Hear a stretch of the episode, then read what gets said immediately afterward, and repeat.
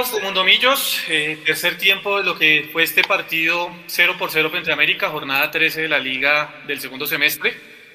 Un partido, en mi opinión, demasiado flojo por parte de Millonarios, donde nos vimos superados en el tema del juego por el conjunto de América de Cali. Ya lo vamos a analizar con más tranquilidad, más a fondo, obviamente. Eh, a todos y cada uno de los que se están conectando en las diferentes plataformas, eh, el abrazo extensivo y el saludo extensivo. Gracias nuevamente por estar ahí acompañándonos. Y bueno, ya vamos a empezar a leer también los comentarios. Don Juan Sebastián Gómez, buenas noches, sus sensaciones de lo que fue este partido y bueno, arranque usted a pilotear esta nave de Mundo Millos.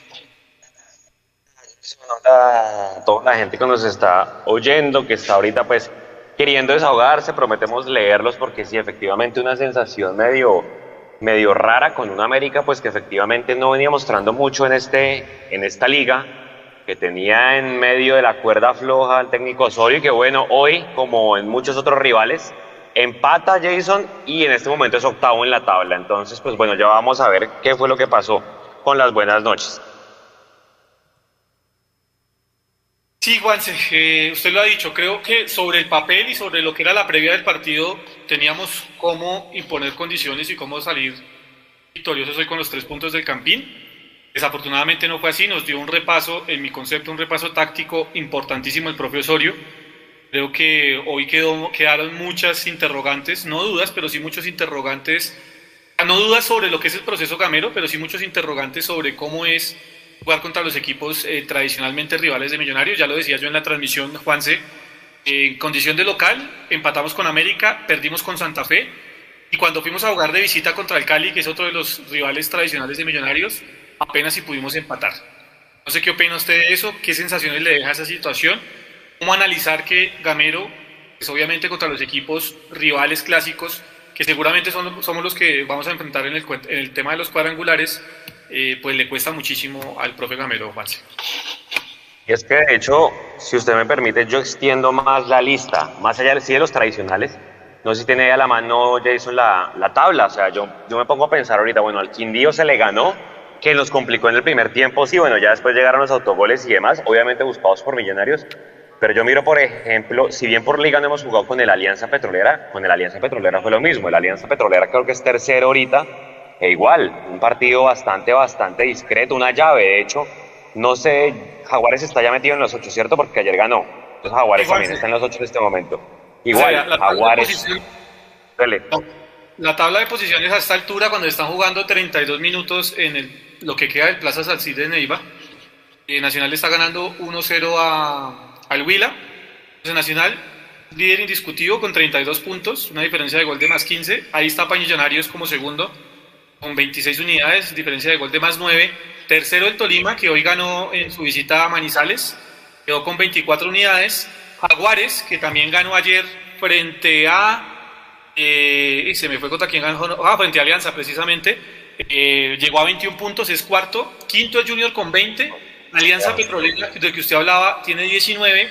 Envigado, que de a poco se ha ido cayendo y se ha ido desmoronando el equipo de Suárez, tiene 19. Y con el empate de hoy, hizo el negocio del propio Osorio porque pues obviamente metió al América nuevamente entre los ocho, llegó a 18 puntos. Recordemos que este América está acostumbrado en las últimas temporadas a eso, Juanse, que se mete ya en las últimas fechas, eh, termina siendo... Y pues bueno, ya sabemos lo que ha pasado en los últimos tiempos con el América. Medellín con 18 noveno y Pereira con 18 es el décimo. Ahí para abajo está Quindío, que también se ha venido cayendo con 17 puntos, Bucaramanga, que también se cayó con 17, y el Cali, que se complicó hoy contra la Equidad, tiene 17 puntos. Para mí, hasta ahí, los que tienen la posibilidad real de clasificar. Muy buenas eh, tardes, nos acompañan en la rueda de prensa el profesor Alberto Gamero y el arquero. No se podía mirar y claro, obviamente los partidos hay que jugarlos pero pues obviamente hay que acordarnos lo que decíamos a inicio del mes de octubre. Manuel Barrera de Win Sports Más, estamos en directo, profe Juanito. De nosotros mismos dependía llegar a esos 30 eh, puntos. Obviamente, yo mayor virtud del rival. Cuando usted mira lo que queda, pues son esos equipos que están en ese lote que están peleando. Santa Fe va y gana y seguramente va a llegar súper necesitado a los clásicos y ya sabemos cómo son los clásicos. Entonces, pues obviamente yo siento que Gamero sí o sí va a clasificar, pero la idea es clasificar obviamente dejando una buena sensación y no que el equipo en algún momento pues se caiga contra ese tipo de rivales que se vienen a encerrar acá, ¿no? Porque si bien pues vamos a tener nos queda Santa Fe, nos queda Equidad y nos queda Junior. Tres rivales que en el papel pues uno diría, venga, son ganables, pero vea, el América también decíamos que era ganable y hoy al final, cuando ya se conecta Eduardo, el América manejó totalmente el ritmo del partido, es decir, opciones de gol clara, creo que bueno, el penalti lastimosamente de, de Uribe, la pelota que manda McAllister al palo y bueno, el remate único de media eh, Juanse, ¿qué distancia. Hombre, seguimos, yo pensé que hoy... Espere, Juanse, que creo que... Rueda, rueda. Dele, dele. Démosle para la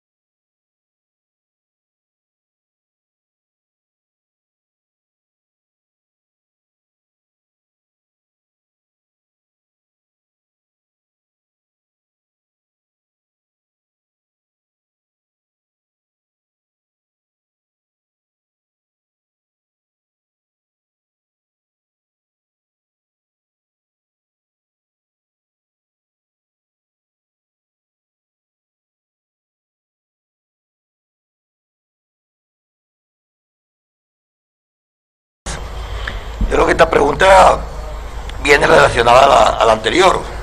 Sabemos que no fue un partido claro como el de nosotros. Nosotros aquí en Bogotá por lo menos siempre intentamos hacer muy buena posición de balón. Intentamos elaborar. Hoy no lo hicimos, hoy no pudimos. Pero no pudimos no porque, porque Millonario jugó mal. No pudimos porque también encontramos un rival al frente que, que nos trabajó y que nos analizó bastante bien como nosotros lo analizamos a ellos.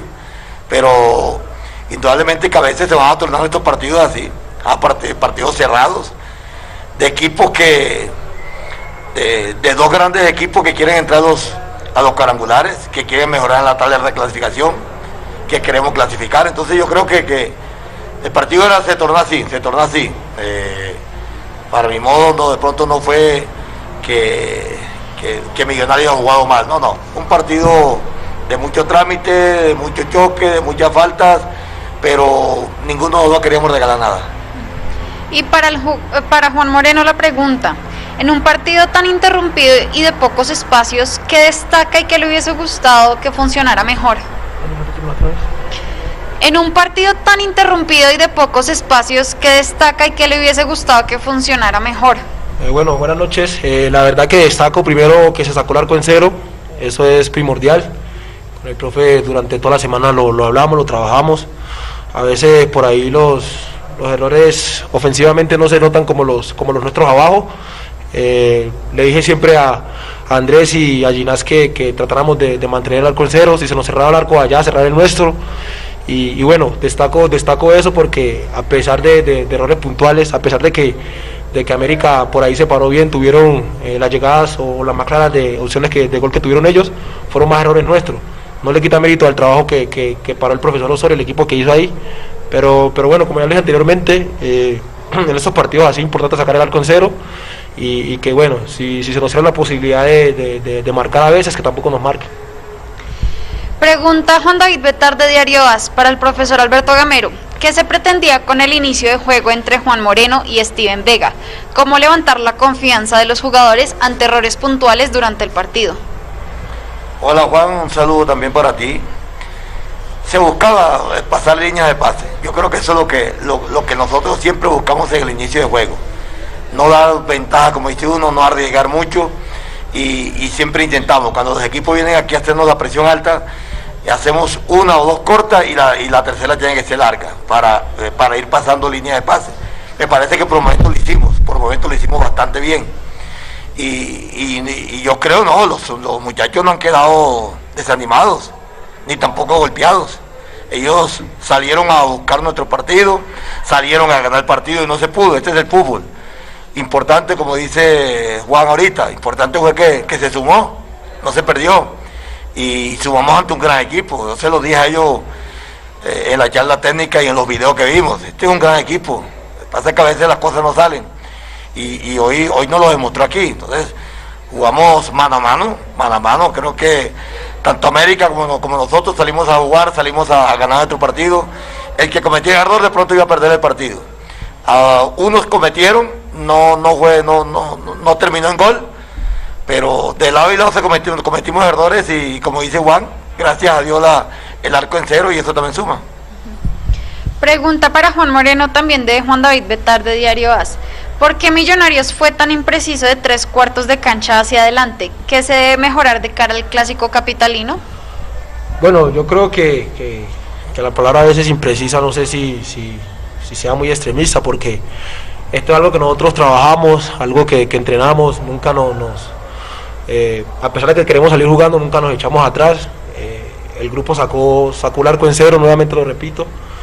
Bueno, lo importante de esto es dejar que, el éxito no se nos suba a la cabeza, sumamos. Eh, quizás a veces no somos tan buenos como la gente dice cuando ganamos, ni tan malos como, como lo quieren hacer sentir cuando perdemos. Entonces, nada, eh, yo confío plenamente eh, en mi grupo, confío en, Murillo, en Vargas, en Paz, en todos los centrales que tenemos. Y, ya bueno, como tú lo, dijiste, ya ahorita pensamos en el clásico, tenemos una semanita larga que, trataremos de aprovechar para, para seguir sumando que, nos tiene arriba la tabla. ¿no? Pregunta Cristian Pinzón de caracoldeportes.com. Para el profesor Gamero, profe, su equipo es el que más tiempo de juego efectivo registra en esta liga. Sin embargo, hoy el partido se vio muy cortado. ¿Cree que le faltó manejo al árbitro en algunas acciones? Hola Cristian, un abrazo. Como, como decía anteriormente, Cristian, hubo muchas faltas, muchas faltas de lado y lado. Eh, Nacional es un equipo que lo estamos acostumbrando a eso, a la intensidad de juego, a la intensidad de partido, a darle bastante ritmo. Y hoy el partido se cortó mucho. De pronto por lo del, por lo del bar, eh, falta que se cometieron, nosotros también cometimos, ese es un error que nosotros tenemos que mejorar. En los últimos minutos hay una, una, pelotera con América y eso a nosotros también nos quita tiempo de, juego, eso tenemos que nosotros que mejorarlo. Pero, pero indudablemente no se jugó mucho fue porque por, tanta falta, tanta falta, eh, como dije anteriormente, es un equipo muy físico, un equipo muy fuerte, que cuando no gana una bola limpia, la gana con falta y, paran el partido porque son muy fuertes en el juego aéreo defensivo también. Entonces, hoy se tronó el partido ese, se tronó, hay partidos así, hay partidos que indudablemente se van a jugar diferentes.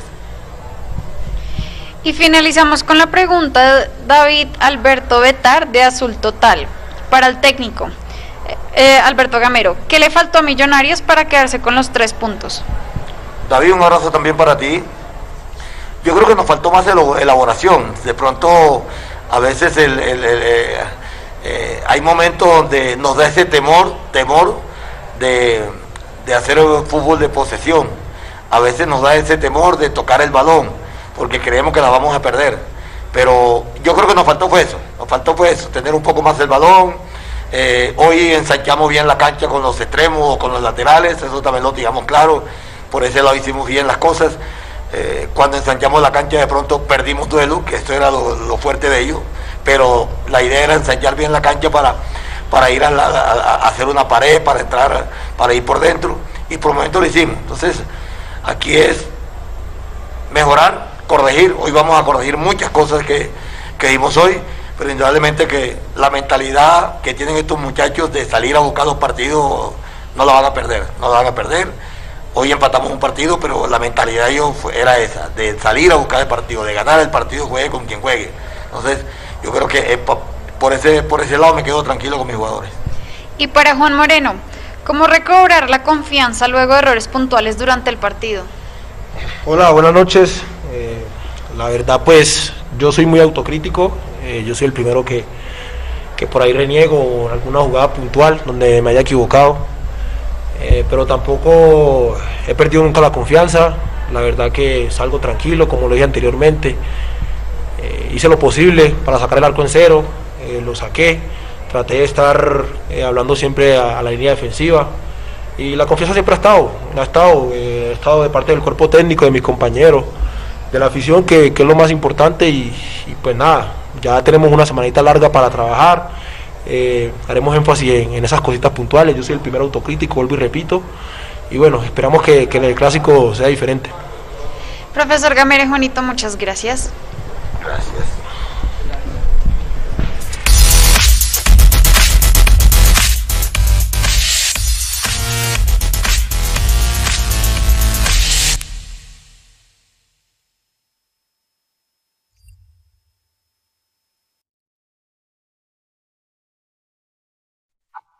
Denle, compañeros. Eh, Jason, reacciones de la rueda de prensa. Ya está María Paula y Edu con nosotros también. Está Mapis ahí y a Mapi le quiero preguntar precisamente, eh, dice Gamero que Millonarios no jugó mal, que Millonarios eh, estuvo bien en la cancha el día de hoy.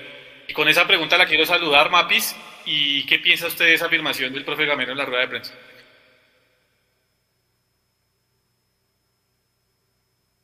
No. Uh, la cogieron mal parada. Uh, la cogieron mal parada. No, Mapis, mientras, mientras Mapis, eh, Juan, mientras Mapis acomoda el, sonido, que evidentemente le está fallando algo en el sonido a Mapis, traslado la pregunta a usted, ¿no? Eh, no jugamos mal, los finales no jugó mal. Textualmente ah, entonces yo estoy pintado en la pared. Perdón, perdón, dele paso a Edu. ¿Qué pasó, Buenas noches, amigos, buenas noches. Edu, usted me va a creer. Ah, no, ya, ya, es que el problema era mío. Yo acá estaba mirando en mi pantalla de, del programa y veía tres nomás conectados. Jason, no, Eduardo, siempre no le crean, Jason. Ya cuenten qué pasa. Sí, no resulta que el señor Eduardo Zabalaga estaba primero en la lista por el tema del orden alfabético y no lo había visto. Don Eduardo, ¿qué más, Ala? No eres tú, soy yo, dirían por ahí. ¿Señor? Como dirían por ahí, no eres tú, soy yo. Eh, era yo, sí, señor. Exactamente. Oiga, ¿qué más? Eh, buenas noches porque estamos vivos y nada más, hermano. Buenas noches porque, porque tenemos salud y nada más. Porque yo no sé qué partido vio Gamero, viejo. Yo no sé, eh, Gamero, Gamero, cómo va a salir a decir hoy acá a querer venderle humo a la gente de que Millonario jugó bien. Hombre, jugamos un partido horrible y todo hay que decirlo, cuando el hombre ha sabido hacer las cosas y los jugadores han sabido hacer las cosas, se ha reconocido y se ha aplaudido. Pero hoy, un partido que genera mucha expectativa para la hinchada, que Ginás le quiso bajar al tonito hace ocho días, y mal no recuerdo, diciendo que para ellos era un partido normal porque los tres puntos sumaban igual, pues amigo Andrés Ginás, no sumamos tres puntos, sumamos uno. Y a mí sí me habría gustado sumar esos tres puntos que decían que sumaban igual. Tuvimos la mala fortuna de que a Uribe no le entró el penal. Listo, ya está. Para gustos los colores. Para mí, y lo debatíamos ahí saliendo del estadio con mi hermana y con Mapis, para mí el arquero no va hacia adelanta, pero hasta ahí no voy a decir más. Porque Millonarios no pierde el partido por eso. Millonarios tampoco pierde el partido porque el VAR haya actuado bien, anulándole el gol a Millonarios bien por pisotón de Giraldo. Millonarios no gana el partido porque no fue capaz de descifrar a un América que no vino a esconderse, porque siempre decíamos que Millonarios se complicaba con los equipos que llegaban a esconderse. Y el América le, plantó cara, se le, se le paró adelante, no dejó que Gamero hiciera lo que siempre está acostumbrado a hacer y nos bloqueó. Hoy no estuvo Román, hoy no estuvo Emerson, hoy no estuvo Ruiz, hoy no apareció Macalister sino solamente en la del palo. Hoy apareció a veces Juanito Moreno, pero a veces cuando apareció apareció nervioso. Hoy no estuvo Giraldo. Vega tampoco apareció solamente para que le pusieran otra vez amarilla. Eh, eh, el caballo no fue El Salvador como todos estaban esperando cuando entró. Y yo sí creo que estos partidos, que son los que son para medirle el aceite a este Millonarios, son para jugar con, con casta, con huevos, con berraquera. Y yo siento que el equipo no estuvo a la altura del marco de la hinchada y a la altura de la expectativa de lo que era un partido contra un rival como estos. Y para poder decir de una buena vez que Millonarios está para grandes cosas ganando partidos como el de hoy. Hoy ya la verdad quedé amargo, amargo, amargo y quedo berraco, berraco, berraco y tengo mucho, eh, mucha frustración. Porque lo que vi hoy no me gustó. Y me molesta más todavía que Gamero salga a decir que el partido se jugó bien, porque eso no es verdad. El partido no se jugó bien. Buenas noches. Buenas noches, don Eduardo. Mapis, ahora sí, a ver si nos acompaña el tema del sonido. Eh, sensaciones de lo que fue el partido y si está o no de acuerdo con el profe Gamero cuando dice que su equipo no jugó mal. Hola Jason, pues para decir que el equipo no jugó mal, seguramente ellos lo que querían ir era por ese punto, porque si querían ganar, obviamente se jugó mal y se jugó muy mal, porque dejaron que América los dominara completamente primer tiempo, vinieron acá, hicieron lo que quisieron en el primer tiempo, porque es la verdad. Ya lo reseñaba Eduardo, los, eh, los tres hombres de esa línea de cinco de, mm, Osorio se quedaban jugando en la mitad de la cancha, ellos metidos en la zona. Ni Giraldo ni Vega estuvieron hoy. Hizo absolutamente lo que quiso por delante de ellos, manejó los ritmos, los tiempos y no vieron una realmente tengo una sensación de molestia y creo que así terminó toda la tribuna donde yo estaba, incluso los jugadores, ahí lo comentaba que Andrés Román se había molesto, se había muy molesto. No corría las pelotas y cuando iba terminaba con una seña de que estaba muy, muy, muy bravo. Igualmente Juan Moreno, así terminaron, no solo porque el partido lo manejó muy mal el árbitro, aparte digamos de esas acciones del penal que sí fue y cuando nos anularon, que para mí también era eh, justo, pues realmente lo manejó muy mal, se lo dejó a América y así terminó realmente un partido con mucha molestia, no solo en los jugadores, sino también en la tribuna. Por supuesto que Millonarios no jugó bien, muchísimos hombres que siempre rinden, como Steven Vega, que es raro decir que Vega tiene un mal partido, pues hoy tuvo un mal partido, y si Vega tiene un mal partido, la consecuencia es que el que está al lado difícilmente se salva. Y Giraldo viene de partidos donde, lo decíamos con Eduardo, creo que su rendimiento está bajando. Cada partido está jugando un poco, eh, un poco menos mejor y realmente hoy se notó muchísimo. McAllister no estuvo, por momentos Ruiz lo intentó. Emerson, cuando en el primer tiempo le cambiaron el perfil, creo que comenzó a dar un poco más en esa parte de adelante. Fernando Uribe, lástima, no vio una. Eh, vamos a discutir si el arquero estaba adelantado o no, pero en general Millonarios no jugó bien. Que no creo que se rescate realmente nadie. De pronto, los momentos de Ruiz y lo de Juan Moreno a veces me preocupa porque creo que no tiene esa seguridad para salir jugando en largo. La pelota siempre le queda a los jugadores de América, entonces eso es algo para ver se notaba un poco nervioso, no sé si ustedes lo vieron, pero cuando despejaba en esos momentos donde podía encajonar de pronto la pelota, lo que hacía era pegarle suavemente con los puños y quedaba ese despeje al medio y le quedaba a la gente de América. Entonces realmente la imprecisión de los de esta noche, el miedo y cómo se dejaron manejar el partido en la cata, realmente me parece que da para decir que jugamos mal y que Gamero realmente iba seguramente por el empate, porque si uno va por la victoria y sale a decir que jugó bien, pues estaba viendo otra cosa. Yo, concuerdo con Mapis en todo. No concuerdo en que Steven Vega haya jugado mal partido. De hecho, cuando uno mira las calificaciones, es el mejor calificado de Millonarios esta noche con 7.3. Eh, tuvo un total de 93% de los pases completados. Y sí, hoy obviamente en el tema de las interceptaciones y de las, eh, del quite de pelota no fue tan, tan, tan aplicado como en otros partidos, pero con todo y eso, no fue el mejor partido de Steven Vega, efectivamente yo sí creo que fue el mejor de Millonarios esta noche y ya lo vamos a aclarar un poquitico más adelante. Don Luis Gabriel Jiménez, el Mechu, sus sensaciones de lo que fue el partido hoy, cómo salió del campín y si está o no está de acuerdo con el titular que para mí deja Alberto Gamero, que es que el equipo no jugó mal el día de hoy. Mm, buenas noches compañeros, yo suscribo al 400% todo lo que dijo Eduardo Zavala, todo eh, al, al, tema de lo de adelante se le pongo un asterisco porque tengo que ver la repe, pero todo lo demás que dijo Eduardo yo lo comparto. Eh, voy a, a, a, adicionar algo más y es que no sé si a ustedes les parece la, misma sensación. A mí me quedó la sensación de que terminamos pidiendo tiempo.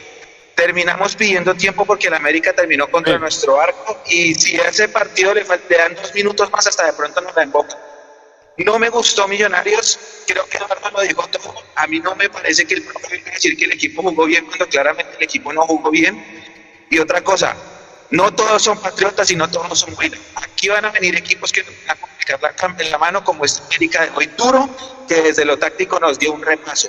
Y la otra, si la vida te da un papayazo, te da un papayazo de, de darte un penalti vía bar en medio de una noche en la que no veías por dónde, tú no puedes anunciar el cobro así. Eso también es algo para analizar. Esto es el penalti del bar payaso importantísimo porque en ese momento del partido, y creo que lo decían Edu y Jason en la transmisión, Millonarios no se encontraba a sí mismo. Yo no sé, yo no sé, y se lo dejo a ustedes compañeros para que lo debatan. Yo no sé si para muchos de los jugadores el ambiente del estadio terminó pesándoles y se volvieron ansiosos y nerviosos por ver si fiesta en la tribuna. Porque nosotros decíamos que en ese momento iban a ver estaba el estadio lleno, partido que hacía y que de pronto el público, de pronto ese ambiente les iba a jugar una mala pasada. No sé si ustedes lo vieron así. Mechu, eh, revísese porfa, creo que usted es audio. por manos libres. Yo quiero responder. el tema del audio porque sí tiene un poquitico de corto ahí eh, a la hora de hablar. se armó. Ah, Para que cerremos esta ronda, Juanse, de lo que se armó. Se armó, se armó. No, espere, réplica, réplica de Mapi, se armó. Le vamos a desordenar el programa, Jason. Hoy estoy caliente. a ver, a ver, dele. Desordenado. A mí, no me, a mí no me van a manejar el partido como se lo manejaron Arisa esta noche. yo soy paz. Yo soy paz y te voy a manejar el partido. Yo soy Arrieta y te voy a manejar el partido. No, señor, me hace el favor, deja que termine Juanse y cuando Juanse termine viene la réplica de la señorita María Paula. No, pido bar, pido bar. La conversación va a venir a hablar así y todo me va a dormir, Jason. No, no, no, Juanse, que, que usted nos duerme, oiga eso. A ver, ¿qué quieren que hable? Pues, ¿qué, qué, qué me iba a preguntar, Jason? así, así, Juan. No es personal, no mentiras. No, no, ¿qué, era lo que iba a decir, de Jason? ¿De Gamero qué qué? ¿Qué, ¿Qué piensa de las declaraciones de Gamero y, y qué sensaciones le dejó realmente el partido? Ya vamos con la señorita María Paula, que está como desordenada en su regreso, está como desordenada la señorita María Paula.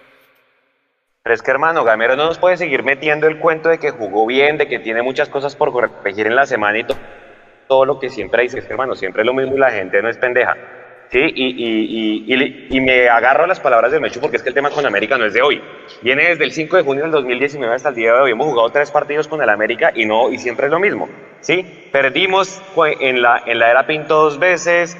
Eh, hoy no se vio el equipo, entonces yo no sé si es que estos partidos a los muchachos, hombre, ya les está pesando la presión, el ambiente, no están pudiendo con él la ansiedad y, hombre, estos partidos son los partidos que se presentan en los cuadrangulares y esto es lo que a uno lo deja preocupado. Y no solamente, como decíamos al principio del programa, no solamente son los rivales jodidos, los rivales grandes, sino son los rivales entre los ocho. Millonarios tampoco le pudo hacer partido en la llave de la Alianza Petrolera, con el Quindío fue un manojo de nervios, viene Santa Fe en ocho días que va, a llegar necesitado, ya sabemos los clásicos cómo son. Entonces, hermano, si los argumentos de, de, Alberto Gamero es seguir mandando al caballo Márquez al minuto 80, pues yo sí estoy preocupado porque es que, hermano, no vemos una. Y lo que dice Messi es verdad. Un penalti no se le puede entregar así a, al arquero Novoa más allá que se haya adelantado, no. Fernando Uribe se dedicó más a pelear hoy con los defensas de la América que a jugar fútbol y ya viene desde hace rato ansioso. Son temas que hay que revisar y que, hombre, Gamero no espera que en la semana lo corrija. Ahora sí, si quiere réplica de María Paula Jason, le devuelvo la batuta. ah, ¿Sí ven? Yo sabía el efecto Juan, se me pasó el impulso, pero está bien. No, es que me he hecho así una pregunta y él decía que si creemos justamente eso, que de pronto eh, a los jugadores se les contagió o les pesó un poco lo de la tribuna y yo estaba en Occidental Norte y yo tenía ahí pegada al final del partido tenía a Andrés Felipe Román y a Juanito, a Juanito Moreno, perdón, y se notaban que terminaron muy emputados, perdón por la palabra, pero es que terminaron con mucha piedra los dos y ese, ese ambiente que estaban ahí era el mismo que se estaba viviendo en las tribunas por el árbitro, por los cinco minutos que duró viendo esa falta tan chimba en el bar y por todo lo que pasó en el partido. Entonces, eh, Juanse también hablaba de, de, Uribe, ¿no? Que estaba muy ansioso. Pues el equipo, efectivamente, ansioso, se lo comieron los nervios y al final ese malestar a mí me parece que sí comenzó a calar un poquito dentro de los dos jugadores específicamente que yo tenía ahí cerca para ver. ¿Listo? Eh, ¿Ya? ¿Tranquilita? ¿Ahora sí? Bueno, bueno, ¿qué es ese tonito? Don Edu, eh, discutamos el tema de la jugada que usted dice que eh, Novoa efectivamente se adelanta en el penal. Yo veo la repetición acá, desde la comodidad del estudio, de la cámara de atrás que tiene la producción de televisión, y para mí no está adelantado. Pero usted revise, revise, el video que yo les mandé por interno. No, no, no, lo veo, lo veo. Pero por eso le digo, en, la cámara de atrás, eh, Edu, se ve que eh, el talón del señor Novoa todavía está sobre la línea. Para mí no se adelanta, y si se adelanta es milímetros. Yo creo que, no sé, obviamente puede influir, pero no sé si un milímetro o dos milímetros van a influir en la forma, Mechu, en la que pateó el penalti Fernando Uribe hoy. Porque hay que decirlo, cuando Fernando Uribe hace las cosas bien, pues aquí lo recalcamos, y yo he sido uno de los defensores más acérrimos de, de, Uribe con el tema del promedio de gol y demás. Pero hay que decirlo, no estuvo en su mejor partido y se equivocó a la hora de patear el penal. Ahora, para equivocarse y para votar un penal también hay que patearlo. Y a eso se De acuerdo. Completamente de acuerdo. Creo que se equivoca en la forma en que lo patea. Le, como lo decía Mechu, creo que le cantó a Novoa hacia dónde le iba a pegar y abrió el pie de una manera que ah. no tuvo la suficiente fuerza a la hora del contacto con la pelota y por eso Novoa logró llegar fácil a la pelota. No sé usted qué piensa al respecto de eso. Vea, hermano, yo hace, hace un tiempo, no sé si tal vez dos semanas o algo así, en los poquísimos tiempos que me están quedando ya como para ver televisión y eso, me encontré con una entrevista que le estaban haciendo a Sergio Goicochea. Yo, yo puse ese pedacito de esa entrevista en mi cuenta de Twitter en ese momento. Y Goicochea lo que decía en su momento y explicaba cómo entrenaban ellos los penales. Y él concluye diciendo, si el penal tiene si mal no recuerdo, decía ubicación y velocidad, no lo ataja nadie. Y yo creo que hoy eso fue lo que le faltó a Fernando Uribe. Yo qué extraño de Millonarios, yo qué extraño de Millonarios. No tener un jugador que usted sepa que se va a parar delante de esa pelota y le va a meter un riendazo, hermano, y va a meter al arco con arquero y todo. Le hace un, no sé, un Andrés Cadavid, un Matías de los Santos, que usted se acuerda que ese man cogía esos penales, hermano, y usted sabía que era 99.9% de posibilidades que ese penal entrara, porque el man le metía velocidad y le metía ubicación. Y creo hoy que sí Fernando se equivocó. De acuerdo, un milímetro o tres milímetros, no sé qué tanto pueden llegar a influir, pero a lo que yo voy es que si estamos siendo tan, y no, no, no nosotros acá me refiero, sino el fútbol colombiano, Estamos queriendo adoptar esta medida del VAR como debe ser. Eh, pues eso tiene que en algún momento perjudicarlo y en algún momento beneficiarlo a vos. Nosotros, el, video que les compartí por interno lo, grabó mi hermana. Yo no tuve que ver la repetición porque nosotros estábamos en lateral norte, en, en occidental lateral norte, entonces nosotros estábamos ahí. Y a mí la primera, la primera cosa que me queda en la retina del ojo es que este loco se mete una adelantada brutal. Pero cuando vemos después ya la, repetición y la veo cuatro, cinco, siete veces, pues para mí se adelantó. Pero bueno, si eso seguramente lo, revisaron en el bar y se dieron cuenta que no se había levantado, listo, perfecto. Como lo dije en mi entrada, Millonarios no deja de ganar el partido por eso. Porque después tuvo el resto del partido para haber concretado. Por ejemplo, Millonarios no se animó, sino solamente una vez, a patear de afuera, que lo venimos diciendo de partidos anteriores, muchachos. Aquí le hemos, venido pidiendo a Gamero que los jugadores tienen que patear. Hoy, en una cancha mojada, en una cancha rápida, era para poder patear de afuera. Y no lo hicimos nunca. Y la única vez que lo hicimos, que es cuando patea Emerson y le desvía la pelota a Fernando Uribe y la pelota termina adentro, eh, anulan el gol de manera correcta porque había falta de Daniel Giraldo. Entonces, yo estoy sintiendo que el fútbol de Gamero es tocar la pelota desde que sale de los pies de Juanito Moreno y tienen que ir tejiéndola, tejiéndola, tejiéndola, hasta que llegue al arco del otro lado, hasta que llegue a donde no va y poder meter el gol en las barbas del arquero. Creo que Milano se ha repetido demasiado en eso y no tiene, no tiene variantes en el ataque en ese sentido. No se animan a patear de afuera. No tenemos, por ejemplo, póngase a pensar tiros libres, no generamos tiros libres que realmente por lo menos hoy nos hubieran generado pronto una posibilidad de llegar al arco de una manera distinta. América nos obligó por momentos a jugar a un toque, pero Millonarios fue presa hoy de la imprecisión tremenda, porque en otros momentos hemos tenido juegos a un toque muy rápidos y muy precisos. Hoy estuvimos desconectados de eso. Por eso no entiendo Gamero cómo va a decir que el equipo jugó bien. El equipo no jugó bien hoy. Porque si usted se pone a mirar, las individuales no estuvieron. Cuando no hay individualidades, lógicamente no puede haber colectivo.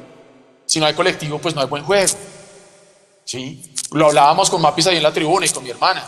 No sabíamos si la orden que le había dado Gamero a, a Andrés Felipe Román era no salga. Porque ustedes, no sé si, si hoy un partido diferente, pero Andrés Felipe Román no se proyectó como se venía proyectando antes. Entonces, ¿qué primó? ¿Defendernos? ¿Defender el empate? ¿O salir a buscarlo? Entonces creo que Millonarios se está repitiendo tanto, y también lo decíamos en programas anteriores, que cuando se repite tanto Millonarios, pues hermano, usted le lee en el libreto muy fácil. Y Osorio puede ser lo que ustedes quieran, pero es un man estudioso. Y el primer tiempo nos hizo ver horribles. El man plantó duro a ese América y Millonarios no se vio por ningún lado. Y como bien dice Mechu, nos cae del cielo el penal y no supimos qué hacer con esa pelota. Pues a mí sí me, me, preocupa, me preocupa ese tema de hoy, porque no, no, no queda una imagen chévere, quedó así como están oyendo, estoy muy caliente. Sí, Oiga, ¿me escuchan? Sí, Mechu, ya, ya pasé ahí al, al, al grupo de nosotros eh, la imagen eh, congelada en el momento en que Fernando Uribe hace contacto con la pelota, es decir, en el momento en que parte la pelota del cobro del penal y la ubicación de Novoa, porque precisamente el video que dice Edu grabó su hermana nos da el ángulo perfecto para poderla ver clara. No sé si sea posible, Sergio, que la pongamos ahí en pantalla para que todos la vayamos mirando y la vayamos debatiendo, porque no sé si concuerdo con Mapis, ya le doy paso a Mechu. E, evidentemente creo que Novoa está bien ubicado y tiene uno de sus pies sobre la raya de meta. Eh, eh, ¿Se escucha bien ¿Se escucha, se escucha, se escucha todavía Mr. Roboto o ya está, ya está mejor? No, ya está mejor, ya está mejor, Mechu. Ya está. Ah, bueno, bendito sea Dios. Eh, oiga, otro detalle, un pequeño detalle, de pronto, de pronto complementando lo que estábamos diciendo, porque es que me dicen que es que el América fue marrulla en el segundo tiempo y que, y que no nos dominó. Pero les doy un pequeño detalle de lo que estábamos hablando. Hemos hablado durante meses, durante meses. Acuérdense que yo les dije en el primer programa del semestre, les dije, a mí me da miedo que este equipo subcampeón ya le están conociendo el libreto a mí me da miedo y, los, y se los dije. Y hoy fue un ejemplo perfecto por lo que estaba ahorita comentando Mapis y Eduardo. Eh, y lo que hablaban también en la tribuna con la hermana y lo que estaban, lo que estaban acá contando que, que hablaban en el partido. El América nos hace un 3-4 en el primer tiempo y con eso nos volvió locos. Es que nos volvió locos. Todo lo que le gusta hacer a Millonarios no lo pudo hacer. Ni jugar adelantado, ni pasar la pelota de un lado al otro, nada. No pudo hacer nada porque el América con ese 3-4, Osorio nos ganó prácticamente todo el primer tiempo. Hasta la jugada del penalti que, insistimos, caído al cielo y que después fue un envío anímico de Millonarios, solo anímico de Millonarios porque tácticamente el América fue superior.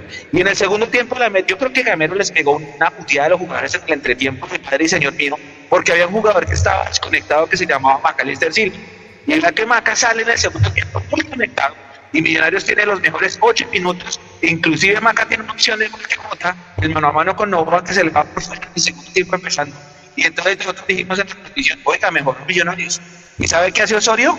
Dice, ah, salieron con toda. Listo. Héctor Quiñones a la cancha. Eh, cambio, cambio un 4 atrás y listo, otra vez nos neutralizó. Y entonces nosotros, que somos ya el típico 4, porque es que critica el hincha de Millos de memoria, usted le, usted le pregunta a cualquier hincha de Millos cómo es la formación y se la bota el 11, se la bota. Entonces nosotros, con, con, ese, con esa línea de 4, eh, Osorio nos hace el cambio y nuestro 4-2-3-1 previsible y que ya todo el mundo ya sabe el libreto, otra vez neutralizado. Los mejores momentos de Millonarios fueron los primeros 8 o 10 minutos del segundo tiempo hasta que entró Héctor Quiñones. América pasó a ser su 4 atrás y nunca más la volvimos a ver. Hasta la jugada aislada también del gol anulado de Emerson, que había sido una, una recuperación en salida, un contragolpe, la embarra McAllister, por obra y gracia de Dios le queda a Emerson y lástima porque había pisado Giraldo tres cuadras antes y nos lo anularon, pero fue una jugada aislada. De ahí, después del cambio de Quiñones, otra vez Osorio le ganó tácticamente el al profe.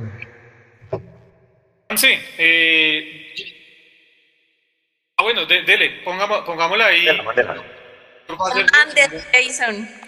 Démosla ahí, porfa, para eh, ir debatiendo el tema, porque le iba a preguntar a Juanse precisamente y cree que nosotros perdimos, primero porque, pues, por el supuesto adelantamiento de Novoa, si el, si el, si el gol de, de haberse hecho realidad en ese momento, por lo que mostró Millonarios, realmente le habría ratificado la victoria al equipo de Gamero o por el contrario, eh, se necesitaba de mucho más una jugada aislada y un penalti para poder llegar hoy a sacar los tres puntos, Juanse. No, yo creo que se necesitaba más, porque es que, hermano, el, el, América, si bien mostró un buen primer tiempo con Santa Fe y todo lo que usted quiera, pues Millonarios nunca le pudo descifrar y, y, era una jugada aislada, o sea, era, esto parecía puro, puro partido de cuadrangular final. Y estamos en la mitad de torneo y aquí es donde uno dice, hombre, en estas alturas, fecha 13, queda una cantidad de partidos, pues Millonarios no puede caer en ese letargo de decir, pues pucha, no tenemos alternativas, Gamero ya se le sabe todo el mundo, el libreto, como dice Mechu, los cambios ya son recontra predecibles no hay sorpresa. Daniel Ruiz, si no la suelta, le van a terminar lesionando. No hay remate desde afuera. Si McAllister no se conecta, Millonarios no genera juego. Y ahí es donde me preocupa. Mojica entró y nada. O sea, Mojica ya sabemos lo que, hasta dónde puede dar, ¿me entiende? Entonces, ahí es donde uno dice, hombre, estamos a mitad de torneo y no puede pasar que esto, este tipo de partidos pues se presenten así. Con la hinchada, con la fiesta que se vivió en las tribunas y, hombre, con ese fútbol. Y para que, peor, cerrando el director técnico diga que Millonarios jugó bien, creo que Creo que no, o sea, creo que se necesitaba mucho más para responderle la pregunta. Creo que hoy no fue el partido de ninguno, la verdad. Y aparte. Compartimos que no está adelantado Novoa, ¿no? Creo que la imagen es clara eh, en el momento que Uribe le pega la pelota y, la misma pregunta, ¿con, ¿con, esa sola jugada aislada le había bastado a Millonarios hoy para ganar? No, no, no, Jason, no, nada que ver. Realmente eh, Juan Sebastián también hablaba de que entró mal entró mal eh, Harrison, pero también entró nefasto Pereira. Realmente para mí no fue un buen juego de Giraldo, pero Pereira entró re mal. No. Entró terrible. Exacto, viene entrando re mal, o sea, desde hace rato. Del banco no hubo solución para nada, a mi parecer tampoco era para sacar a Ruiz. Y de verdad hoy esas respuestas de Gamero también fallaron. Así que empezando por ese planteamiento que Osorio, ustedes lo dijeron, hizo la tarea de Millonarios, además que no es secreto para nadie que nosotros no tenemos sorpresa de nada porque estamos esperando a llegar a los tres palos para poder meter la pelota. Como Eduardo decía, nada intenta de media distancia, nada intenta sorprender. La de Emerson fue la única y vean que bueno, entró, se anuló, pero entró. Nada intenta nada nuevo y desde el banco todavía no hay soluciones. Entonces no, no veo y todavía me parece muy loco pensar en esa frase que dijo Gamero. Y si así estamos, entonces ¿cómo nos vamos a proyectar para los siguientes partidos y para los rivales que están por encima, como por ejemplo Nacional? Yo, concuerdo con eso y lo que me deja preocupado es, es, una, es algo que toca Mecho también. Es el tema que Osorio cuando vio que había una respuesta de Millonarios, dijo, pues, pues yo les voy a responder y voy a cambiar el módulo y le voy a apostar a otra forma de juego. Y eso es lo que le hemos venido nosotros reclamando a Gamero durante todo este estadía en Millonarios, eh, Edu, porque Millonarios se acostumbró a jugar de una sola forma. Se acostumbró a jugar con el mismo módulo, con un 4-2-3-1 o un 4-4-1, eh, que, digamos tiene esas pequeñas variantes, pero que en, en esencia son las mismas. No hay un partido en el que eh, Gamero diga hoy voy a jugar con tres volantes de primera línea, hoy voy a jugar con tres centrales, hoy voy a intentar algo diferente. Eso no lo hemos visto con Millonarios y creo que eso sí es, digamos, el paso que tendría que dar Gamero con este equipo para realmente tener un plus y para pensar en otras cosas más que en simplemente competir, que es lo que hemos venido haciendo hasta el momento.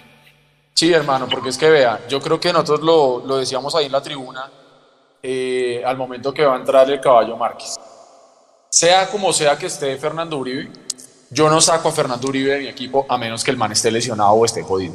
Yo no saco a Fernando de mi equipo. Eh, y eso va de la mano con lo que usted está diciendo.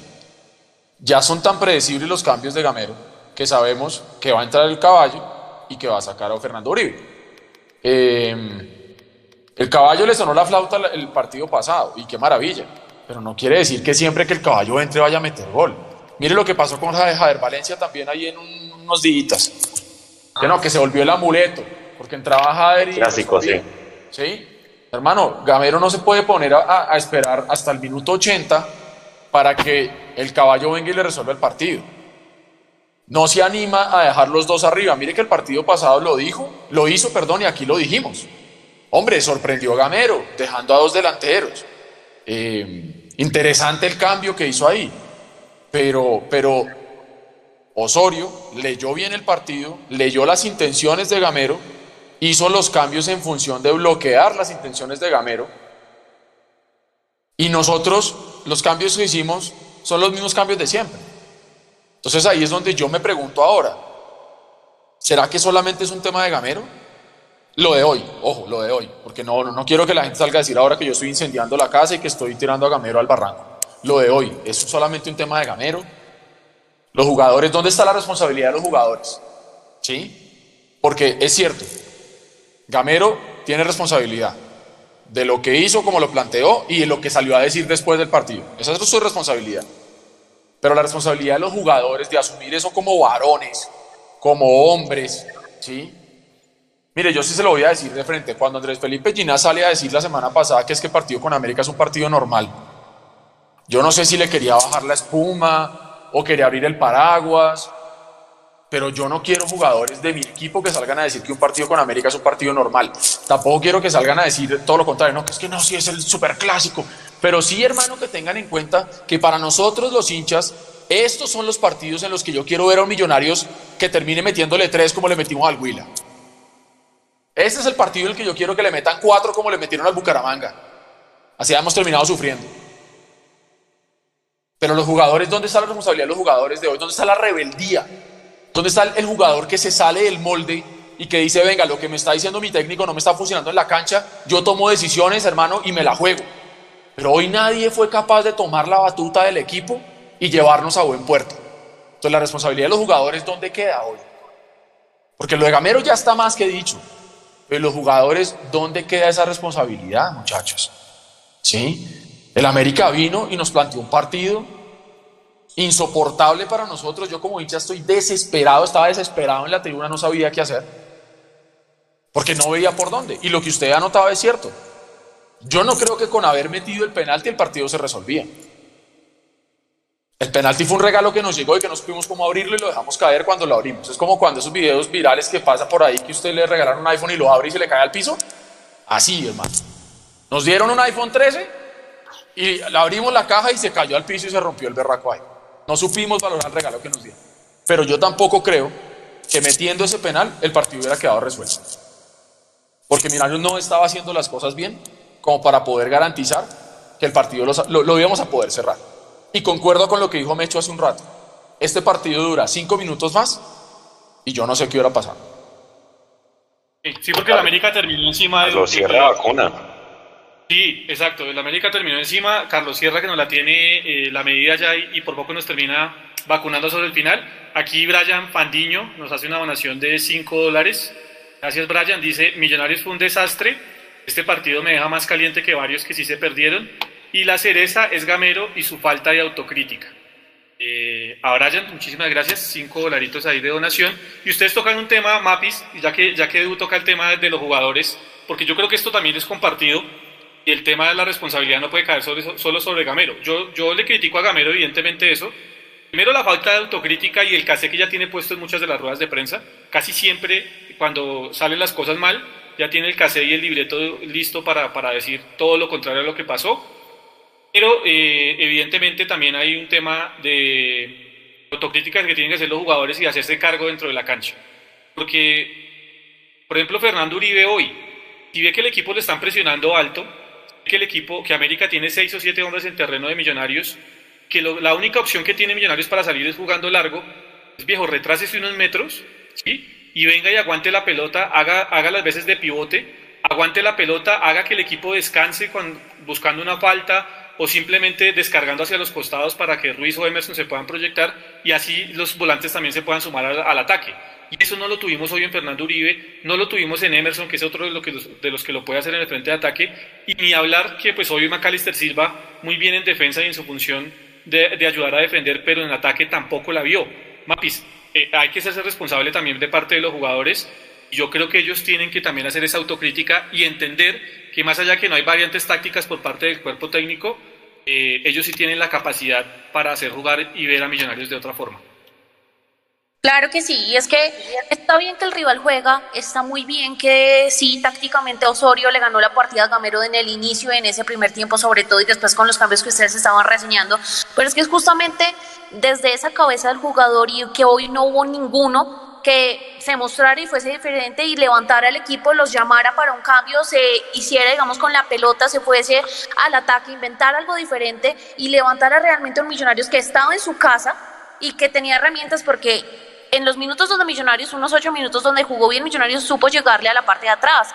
Pero Millonarios no tuvo ningún jugador que se pusiese realmente em, esa liga de capitán porque McAllister hoy no lo fue y que empujara al equipo hacia adelante y realmente lo sacara. Hubo muchísimo nerviosismo y lo que estamos diciendo de pronto un poco del tema de la cabeza, porque terminaron, em, veíamos a Juan Moreno, por ejemplo, que a veces tenía la oportunidad de salir, encajonar la pelota, eh, tomarla y lo que hacía era de pronto... Eh, Mm, tímidamente puñetearla y quedaba nuevamente para el centro, para el control de la América. Entonces sí, es de pronto pedirles un poquito más de personalidad en esos momentos donde no hay de pronto un líder que se destaque, sino que tiene que ser más bien de cada uno, sacar al equipo y poner un poquito más de fortaleza, hablando en, en mentalidad para que el equipo de pronto pueda avanzar. Así que sí, tiene que haber autocrítica por parte de los jugadores, por supuesto, y ojalá la haya. Eh, muchas veces yo digo, ojalá eso que dice Cameron en las ruedas de prensa eh, no sea lo que dice internamente, ¿no? Porque de pronto puede salir a decir a los medios si jugamos bien, pero ojalá el discurso interno sea otro y realmente haya una autocrítica mayor cuando vean los videos y el análisis de lo que fue ese partido. San mute. Eh, ya, ahí ya, ya, ya. Ahora sí, ¿me escuchan? Sónico, Sónico. Sónico, listo. Eh, Juanse, ¿qué responsabilidad tienen los jugadores hoy eh, en cuanto a lo que fue este empate? Porque sí, ya le hemos dicho a Gamero lo que pensamos. Está en mute, Jason. Entonces, no estoy en mute, no sé. Voy a desconectarme. ¿Qué, Juanse? Sí, señor. Eh, no, yo, yo le iba a decir que, y, digamos, agarrando su, su comentario, lo que decía María Paula de los jugadores tampoco se ayudan. Yo no sé si ustedes vieron la amarilla de McAllister, fue la más pendeja del mundo. Imagínense que cuando van. Eran Exacto. los que estaban peleándose. Cuando, iban a revisar el bar del América, pues era porque los dos centrales del América se estaban pechando y se estaban careando. Y el man va y revisa por si va a haber una agresión y pues le saca amarilla a los dos y McAllister va y pelea y se termina llevando una amarilla. O sea, nada que ver esa amarilla de, de McAllister tampoco estuvo conectado hoy. Y hermano, yo no sé lo de Emerson, o sea, yo entiendo que él hace poquito, no sé hace cuánto, dijo, yo tuve problemas personales, uno de mis familiares se murió, por eso era mi bajón, que se acuerda que nosotros decíamos, oiga, es que el man lo llamaron a la selección y nunca volvió de Barranquilla al microciclo, pero siendo sinceros, hermano, el, nivel de Emerson no es el que lo conocimos hace un tiempo. Y, yo realmente pensé que Gamero lo iba a cambiar mucho más temprano. Si no es por esa jugada de gol, se lo juro que yo no lo veo en el partido. Emerson, le estoy viendo las estadísticas, fue el que más pelotas pierde, 19 balones perdidos. El hombre se le notó, claro, se le notaba. Y, y, yo no sé, yo venía, yo venía conversando de regreso Aprovecho para mandarle un saludo muy grande a mis primos Escobar, a Luis Eduardo, a Andrés y a Juan José. Eh, eh, Andrés estaba en el estadio, estaba en Oriental, y Luis Eduardo, su papá y su otro hermano nos fueron a recoger. Dicho sea de paso, su papá hincha del América y el resto todos de Millos. Y veníamos hablando de eso en el carro. Y en algún momento planteábamos eso de Emerson. ¿Será que Emerson fue flor de un día? O sea, ¿será que lo de Emerson fue, como nosotros no teníamos tanto, nos apareció en su momento, ¿sí? Y dijimos, wow, tanto así que le dio para selección. Eh, pero realmente, o sea, yo, ya no sé si Emerson es o no es. Eh, yo lo decía coloquialmente ahí en la tribuna también, mamando gallo, Emerson no se saca ni un moco hoy en día. Hermano, no encara, exacto lo que usted dice, no encara, cuando encara pierde, que era su virtud. Exacto. Es que él, no se enamoró a todos con ese picante de la gambeta que él mantenía, esas diagonales que metía. Y, yo no sé si es que vuelva a lo mismo, si es que es el jugador, si es que le están pidiendo que haga cosas distintas. Eh, pero, pero yo no puedo creer ni lo uno ni lo otro, ni que cuando lo vimos y fue espectacular era ya la panacea, ni ahora que lo estamos viendo en horas bajas es lo peor del mundo. No. Pero si no está, ok, ¿por qué no sentarlo? La respuesta es fácil, no se sienta ¿por qué? Porque Gamero no tiene confianza en los demás o es que la nómina realmente es muy corta. Porque el nivel de Emerson, perdónenme, pero el nivel de Emerson hoy en día no está para ser titular de Millonarios. Entonces, ¿quién lo puede reemplazar? Tan mal están los que están esperando la oportunidad como para no poder sentar a, Emerson. Como usted dice, Guerra, Rengifo, el mismo Juber Quiñones. Sea, ¿en serio tan mal, tan, tan mal están? ¿O tan poca cosa son? Como para seguir casados con Emerson que no está en buen momento. O está el mismo Javier Valencia, no voy a decir que Javier Valencia sea la solución, vuelvo y lo digo, pero es que mire lo poco que tenemos de material que terminamos hablando de este de, de, Valencia. Yo quiero, perdón, yo quiero hacer una pregunta y con el... Ah, no el bus, siga. siga con la... Acá viendo realmente quisiera usted saber ustedes qué piensan y si ese terreno mojado influyó muchísimo en la falta de precisión que tuvo Millonarios o fue más otra cosa, porque acá nos están tirando piedras y bueno, cada quien con su, con su opinión, por supuesto, respetable, que porque nosotros estábamos, mejor dicho, acabando con todo, que Millonarios es segundo, lo cual es cierto, y que el terreno estaba mojado y que la imprecisión fue para ambos equipos. ¿Realmente ustedes creen que sí tuvo mucho que ver ese terreno? Yo no vi tan impreciso al América. Yo no vi que la pelota le rebotara a los pies a los jugadores del América como a nosotros. Yo no vi que los jugadores del América se la pasaban resbalándose como se resbalaban los de nosotros. Y la cancha la misma para los dos. Edu, Edu, y es que, y es que eh, hoy, hoy Millonarios jugó mal no por el, estado de juego, sino del, del, terreno, perdón, sino porque la idea de juego no surgió hoy.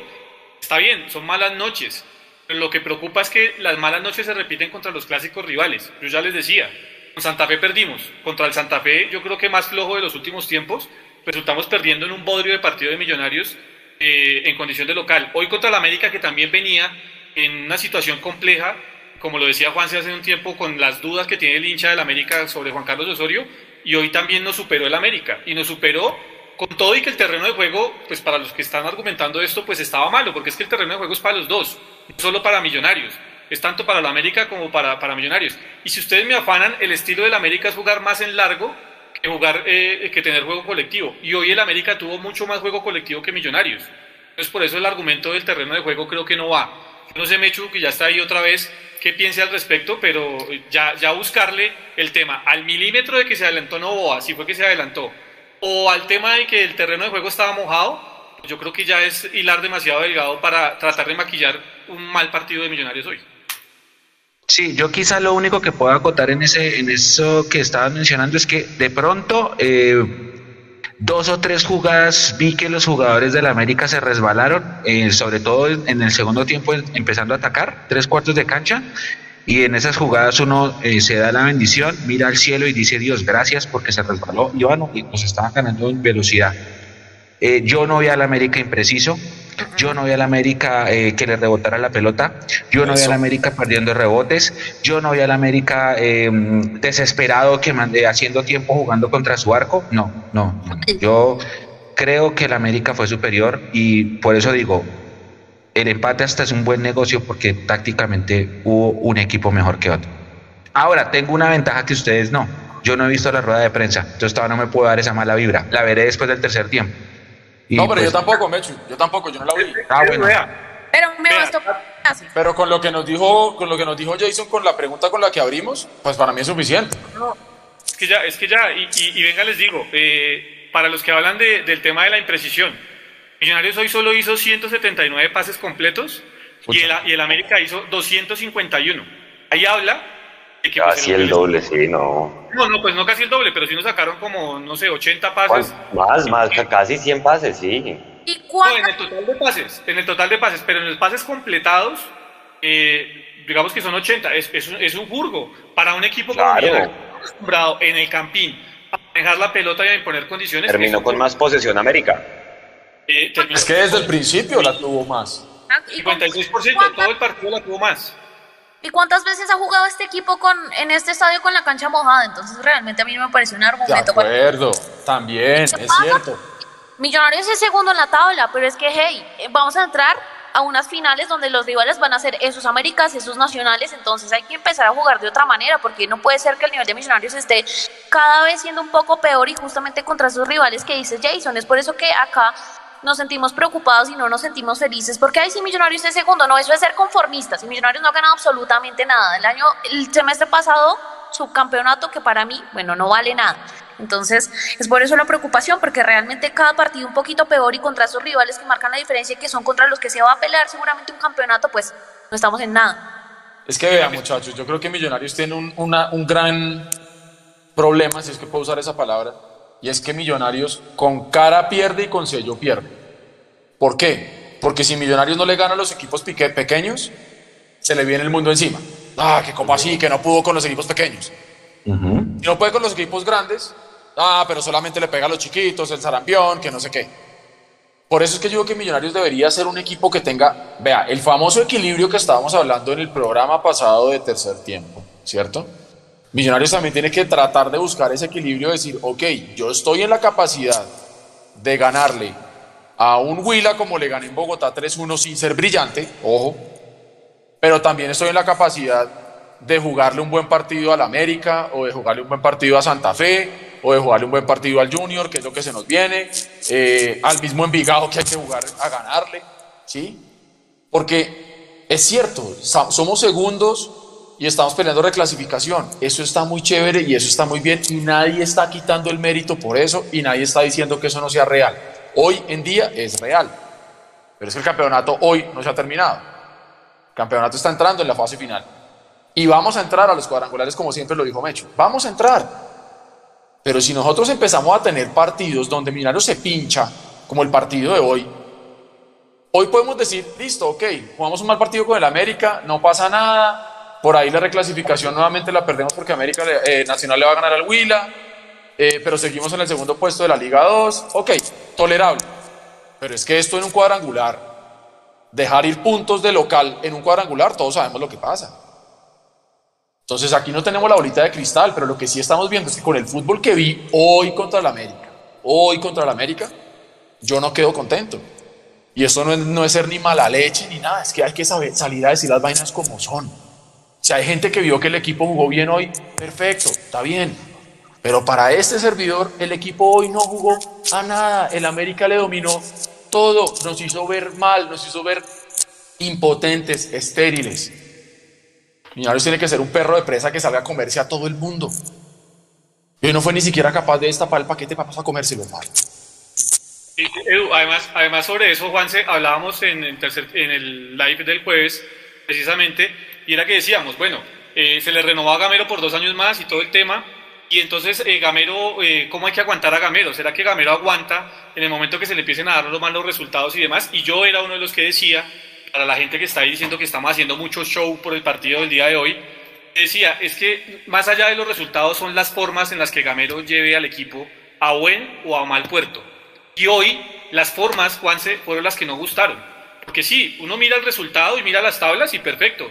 Estamos segundo en la reclasificación, eh, segundo en la tabla del segundo semestre, pero las formas de hoy frente a un equipo alicaído como el América y frente a un equipo que nos ha venido en los últimos años pasando por encima en casa, pues no fueron las adecuadas, Juanse. Y ahí es donde queda uno preocupado y es el disgusto que tenemos, creo, aquí todos los que estamos en, en, en, en Mundomillos el día de hoy.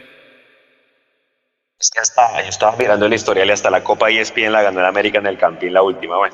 En fin, claro que Millonarios, por ejemplo, jugando allá en Cali también le va bien, pero sí, yo creo que son las formas. Es que mire, donde no entra el gol del Caballo Márquez contra Río Negro, se lo juro que esta conversación que estamos teniendo acá lo hubiéramos tenido hace ocho días. Donde Millonarios le hubiera ganado a Río Negro, para que la gente que está diciendo que estamos muy amargos, es que viene desde hace rato. Sí, Río Negro no vino a proponer, vino a cerrarse esos ocho días, pero igual. No hay argumentos, no hay remate de media distancia y es cuando uno se preocupa, ¿sí? Porque es que mire que no hay revulsivo en la, en la nómina de Millonarios. Y obviamente yo también sé que vamos a clasificar. Vienen rivales jodidos, ¿sí? Para todos los que decíamos, no, tenemos que hacer los 15 puntos en Bogotá de lo, de, lo, de lo, que, de, lo que vamos a jugar. No es tan fácil. Fíjese que viene Santa Fe, viene Junior. Son equipos que al final son partidos jodidos. Y ahí es donde uno dice, bueno, realmente, y ustedes compañeros que estuvieron hoy en el campín, yo les quería preguntar, Mapis, Mechu, Eduardo, Hubo murmullo, la gente al minuto 80 se desesperó. O sea, ¿ustedes cómo lo vieron desde el punto de vista de la tribuna? ¿Cómo vieron al hincha del estadio? Oiga, yo lo decía y es que mm, como iniciamos el live, ¿no? Muy, muy, muy emputados realmente. La gente estaba brava, estaba molesta. Al final em, terminaron puteando a algunos jugadores por esas imprecisiones en los pases. Y lo decía, yo creo que ese, esa sensación de la tribuna, por lo menos donde yo estaba, se traspasó un poquito hacia la cancha, ¿no? Y hacia el humor que estaban eh, teniendo los jugadores hacia el final del partido. Pero sí, se notó porque fue desesperante todo, desde el manejo que le dio el árbitro, el tiempo que perdió el América, cómo nos manejaron el partido, lo mal que jugamos, así que todo se mezcló, realmente había un malestar y yo lo sentí, por lo menos donde yo estaba, que había un malestar gigante, un malestar muy grande de Millonarios. Mucha impotencia. Mucha, mucha impotencia, hermano. O sea, yo creo que, mire, eh, la gente que estaba alrededor mío, y por lo menos yo, no la agarramos con ningún jugador en particular, como en otras épocas que usted sí cogía y le daba, pero hasta con la tapa de la olla, a un jugador. aquí yo creo que el, el, el malestar era colectivo, el malestar de decir, no puede ser que no podamos con este América, no puede ser que Millonarios no sea capaz de hacer respetar su casa y de decir, aquí en Bogotá con Millonarios no se jode, y el que venga a Bogotá va a sufrir, y el que venga a Bogotá se va a llevar dos o tres, pero eso no, eso no pasa. Entonces, claro, cuando el árbitro se deja manejar el partido como se le dio la gana, Paz y Arrieta el primer tiempo le manejaron el partido como se le dio la gana. Marrulleros, ahí sí como decía Mechu, que cogían la pelota cuando había una falta o algo y no entregaban la pelota para poder cobrar, la tiraban al aire haciendo el globito. O sea, ese tipo de cosas que terminan sacando a la tribuna del partido y muy seguramente a los jugadores de Millonarios también. Entonces, ah, yo sentí como esa, esa, esa, esa onda de decir, de todos querer empujar, porque nunca hubo mala onda y nunca hubo eh, cantos en contra del equipo, pero sí había esa impotencia de decir, hombre, no jodamos, ¿cómo así que no vamos a poder? Y el, y el árbitro nos fue calentando, y la misma imprecisión de Millonarios termina calentando a la gente, y lo que dice María Paula, Román termina de mal genio, Juanito termina de mal genio, yo no sé si Macali se salió satisfecho con lo que hizo, seguramente no, lo mismo puedo decir por Fernando Uribe, entonces la hinchada armó tremenda fiesta, las barras se organizaron para hacer el banderazo y todo ese tipo de cosas que para eso está la hinchada, ¿sí? Y, el equipo no puede responder. Y creo que no sé si era Jason el que lo decía. Eh, ¿Será que de pronto con el hecho de, de que ya haya gente en el estadio, a estos muchachos eso les pesa? porque cuando no había gente en el estadio, pues se veían más sueltos y más frescos. No sé si es que eso también, ahora resulta que también influye. ¿Vamos todos a alentar y termina jugándonos en contra? No sé. Hecho, ¿qué piensa al respecto? ¿cómo lo vio? Eh, bueno, hay un, hay un, donde estaba prensa obviamente se, no se siente igual, no, no, no, no había casi gente hinchas porque la, la oficina de comunicaciones no deja a la hinchada hacerse en ese sector. Entonces yo no puedo dar un, ah bueno, aparte de tener los audífonos puestos escuchando a Tami, entonces no podría dar un eh, dictamen de cómo estaba la, queda cerca. Después me encontré con mi hermana a la salida y mi hermana sí me dijo, ella estaba con el novio y me dijo pues que sí, que había un, murmullo allá en ese de pero es como así como lo cuenta Eduardo, algo muy generalizado, no hacia ningún jugador, o tal vez hacia todos los jugadores, es que uno no, no hay ninguno que sea superlativo hoy, ¿sí me entienden? Entonces pues no lo, no lo puedo decir. Sí puedo decir que el, el Millonarios hace mucho tiempo, y eso también influye mucho, pues que duramos 24 años sin ser campeones, hace mucho tiempo el, el, el, síndrome de cancha llena es algo que existe. Que cuando la cancha se llena y cuando hay más ambiente de carnaval en las tribunas es cuando en cancha el equipo menos responde. Eso no es de hoy, es del 5 de junio que decía Juanse y es del día de la 14 casi perdemos por esa pólvora. ¿Se acuerdan que antecitos del gol de Medellín porque la hinchada estaba nerviosa? Y ese, eso es un efecto, el síndrome de la cancha llena. Luego una vez escribí en otro medio una columna sobre eso. Es algo que es real algo que pasa y es algo que eh, tiene que cambiar con el tiempo porque nos acostumbramos. Eduardo, Juanse, Jason, eh, Mapis, ¿cuántos años tienes? Perdón la pregunta, ¿no? De pronto tú eres un poquito más, más pequeña que nosotros. Nos comimos, nos comimos, nos comimos las, las épocas de esos millonarios que, que quedaban 12, 13, que íbamos al estadio por amor y, en medio de ese, de ese amor irrestricto de esa, de esa generación que iba al estadio en serio por amor, porque ese equipo en serio no ganaba nada, ni tenía cómo ganar nada, y nóminas, acá pues nos ponemos a dar nombres y lloramos. Eh, creo que eso hizo que crecimos eh, sin importar el resultado amando al equipo, ¿sí? Entonces eh, nos acostumbramos a muchas cosas y, y entre esas cosas también está el hecho de no ganar y 24 años sin ganar peso. Entonces, eso es con tiempo, empezando a ganar cosas, a participar en torneos internacionales. Ahí es que de poquito ese síndrome de la cancha llena se tiene que empezar a quitar un poquito. Si ustedes analizan los últimos partidos con estadio lleno, muy pocas veces ganamos. Y eso, eh, eso no es de ahorita, eso es una cosa que le ha pasado a Millonarios a lo largo de por lo menos los últimos, no sé, 15 años. Eh, y que es algo que se tiene que trabajar con tiempo y con jerarquía. Y, es, y la jerarquía se gana con partidos, que es lo que yo decía el jueves Dele a los jugadores el tiempo de trabajo suficiente para ganar partidos, experiencia y posicionarse. Eh, y, con respecto a lo otro, hombre, la gente, la gente está diciendo que, no sé, no estoy viendo, recién abro el chat, están diciendo que, estamos, que, el equipo de, de está muy amargo, pero vea una cosa muy rara. generalmente en este tipo de espacios polemizamos, ¿sí? Digamos, Jason puede decir una cosa, yo puedo pensar otra. Edu dice una cosa, Juan se dice otra, y polemizamos entre todos.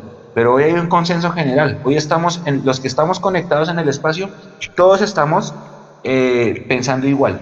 Todos estamos un poco molestos por el funcionamiento del equipo, todos estamos preocupados. Creo que yo estoy preocupado por lo que estoy viendo, porque, insisto, no todos son patriotas ni todos son Huila, y, pensando de cara en esas finales. Ahora, es que no pueden decir que solo es un partido, por lo que ustedes mismos dijeron. El partido pasado contra las Águilas, yo recuerdo haber dicho, el Millonarios después del 1-0 que defendió el, gol con el pelota me encantó. Pero el de antes del 1-0 era un equipo muy parecido al del clásico que perdimos, que no pateaba el arco. Y que se encontró ese gol con ese, centro con entró Ricardo Márquez. Pero Ricardo Márquez no siempre va a ser la solución. O sea, si nosotros vamos a pensar que la solución a nuestros problemas va a ser Ricardo Márquez o va a ser Jader Valencia, muchachos, eh, yo los invito a que hagamos una peregrinación a Israel todos porque así no puede ser, ¿sí? Ah, es que Mechu, acuérdese desde la vez que en el Campín se aplaudió a, a, Felipe, ¿se acuerda? Desde ahí creo que hubo un cambio de chip en el Internacionarios, porque se volvió esto que simplemente pues un jugador que corra y se tira al piso eh, ya es suficiente para estar en Millonarios, yo creo que no. Y eso creo que nos ha jugado en contra, incluso hasta con quienes están hoy dirigiendo al equipo desde la parte administrativa, porque entendieron que el paladar del hincha de Millonarios con las nuevas generaciones había cambiado. Y yo creo que eso es lo que tenemos que también revisar eh, en, cierto momento, porque eso nos va a terminar jugando en contra. Es que vea, eh, volvemos al tema, lo del América, Juanse, no es de ahora, es de hace dos o tres temporadas en que nos viene sacando los resultados en condición de local. Viejo, Millonarios a América acá se lo comía en la década de los 80 y de los 90 sí o sí porque es que era el partido que salían a jugar con otro, con otro tipo de sazón los jugadores de Millonarios.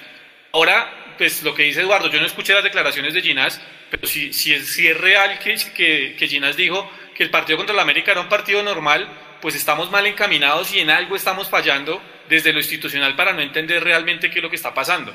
Sí, o sea, no hay que acabar con el proceso gamero, yo soy uno de los que está, estoy, digamos, tranquilo con la renovación de Gamero. No hay que acabar con el equipo porque el equipo está segundo en las dos tablas del año, es verdad, pero las formas importan. Y las formas son las que al final, en un campeonato como el de nosotros, que se tiene de cuadrangulares, importan muchísimo. Importan tanto las fórmulas EDU que si hoy, digamos, nosotros tuviéramos un campeonato como el que se juega en Argentina que se define por puntos, hoy había sido el entierro de Millonarios en la lucha por el campeonato porque a esta hora Nacional está ganando 4-1 al Huila. Hoy este nos había dejado enterrados si ese fuese el sistema de campeonato. Por eso estamos poniendo las alarmas de cara a los cuadrangulares, porque estas formas no se pueden llegar, no se pueden trasladar a los cuadrangulares, porque si esto se traslada a los cuadrangulares, allí vamos. Y además porque las formas son la base y son lo que mantienen, no son, lo que son la base y son lo que mantienen los números. Jugando así,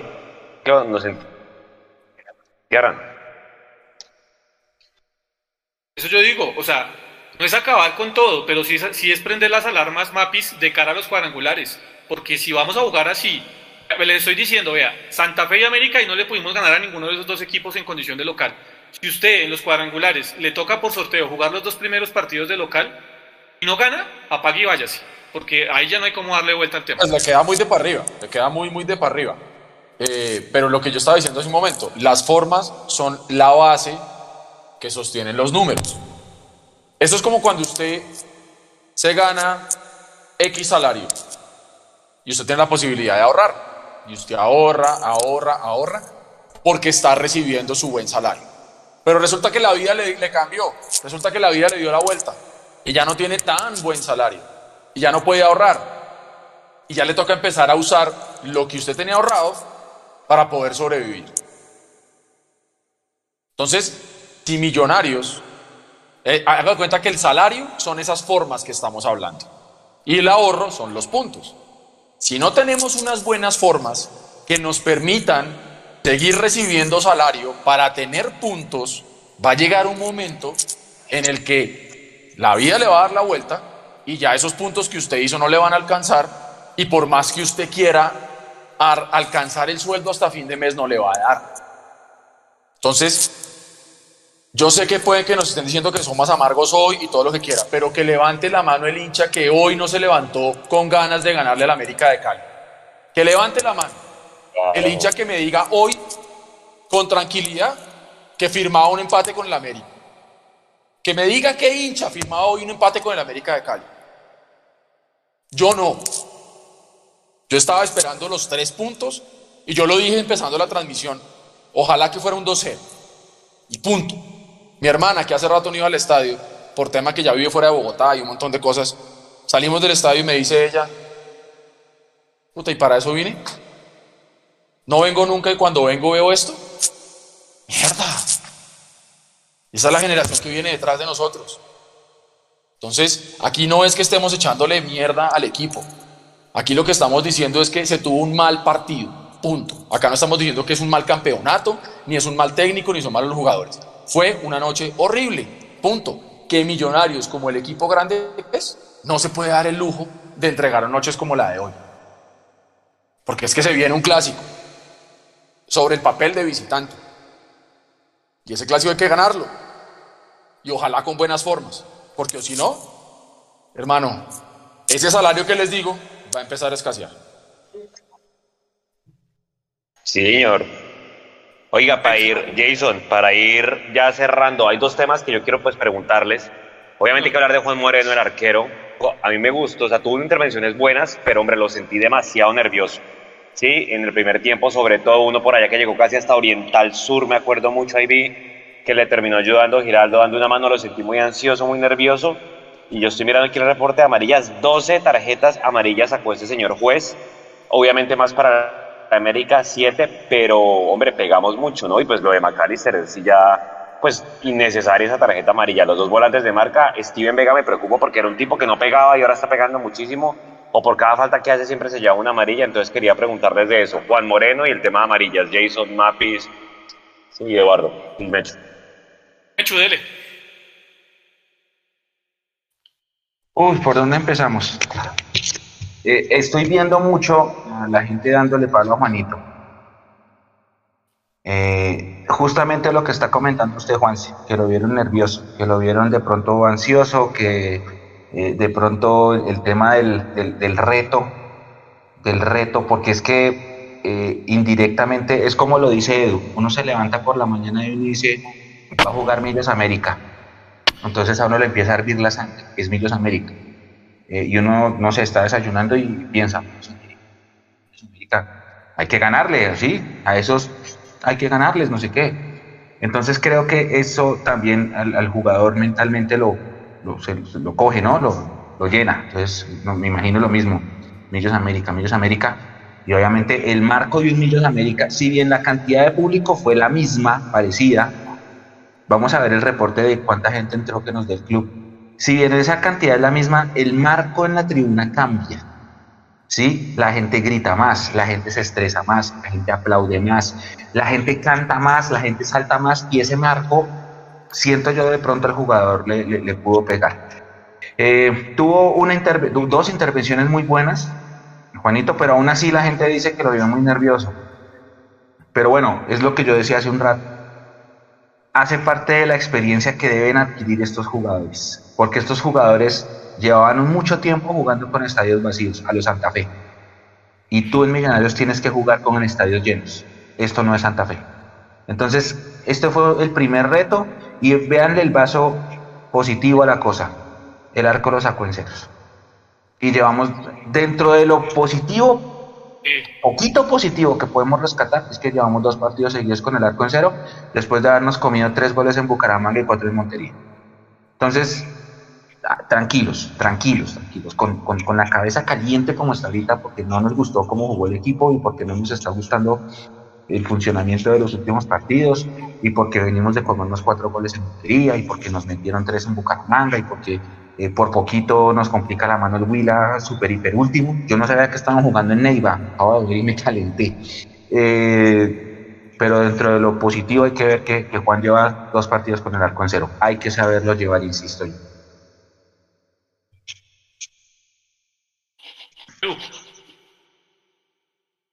Pues hermano, el tema de las amarillas, lo hablábamos también ahí en la tribuna. Steven Vega pasó de ser de esos jugadores que se caracterizaban por, por tener una posición jodida, de romper, de marcar, de destruir, y que él era poco amigo de las tarjetas amarillas.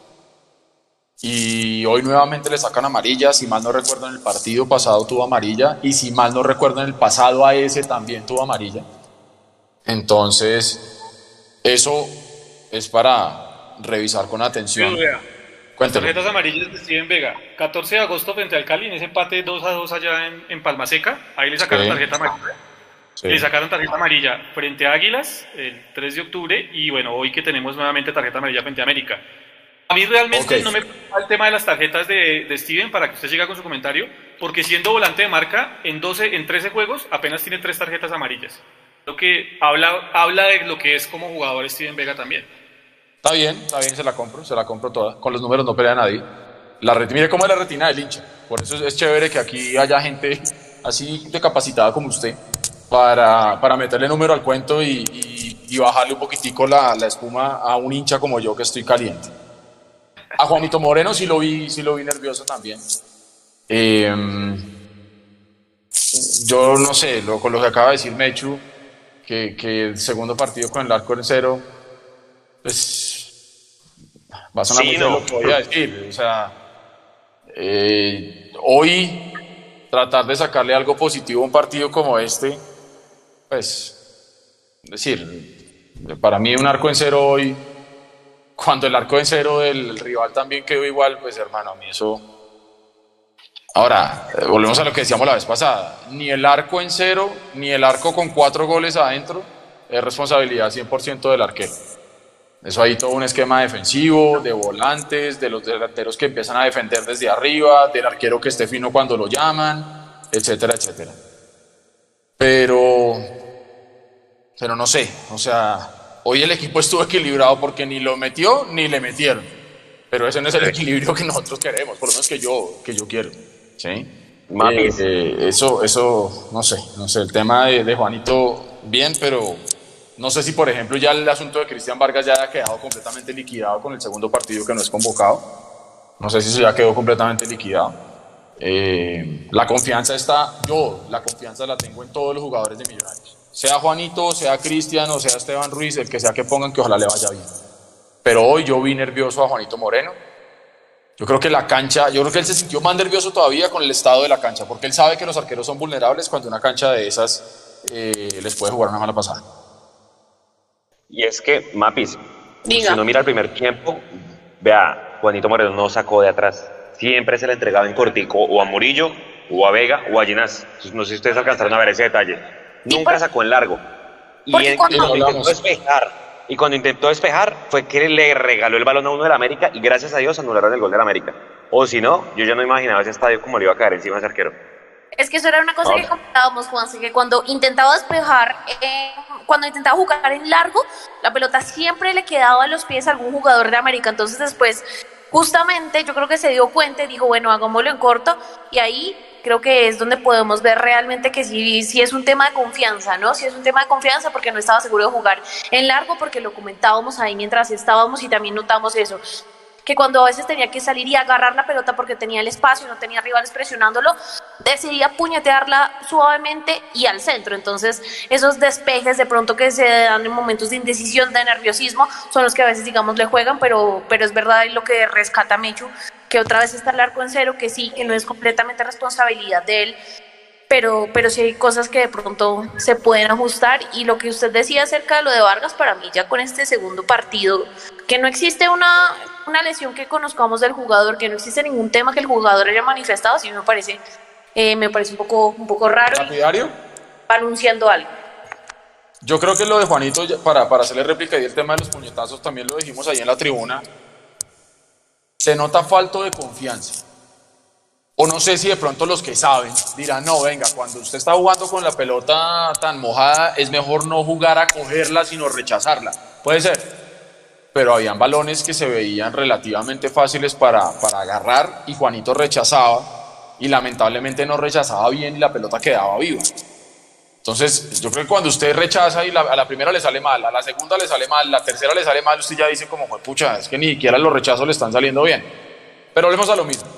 Esto no es de individualizar, porque yo creo que hoy el colectivo de millonarios no estuvo a altura, de, reitero, del marco tan espectacular que armó la hinchada en una tarde lluviosa, fría, donde nos obligaron a todos a salir corriendo del trabajo para poder llegar a la hora que supuestamente decían, porque si usted no podía entrar, eh, sin parqueaderos disponibles, porque eso es una vergüenza, parqueadero del sur cerrado, parqueadero norte y Movistar Arena solamente para el partido y para un concierto. Entonces, el hincha hace muchos sacrificios también para llegar a ver un espectáculo como el que vimos hoy. Entonces, por eso es que yo estoy cabreado.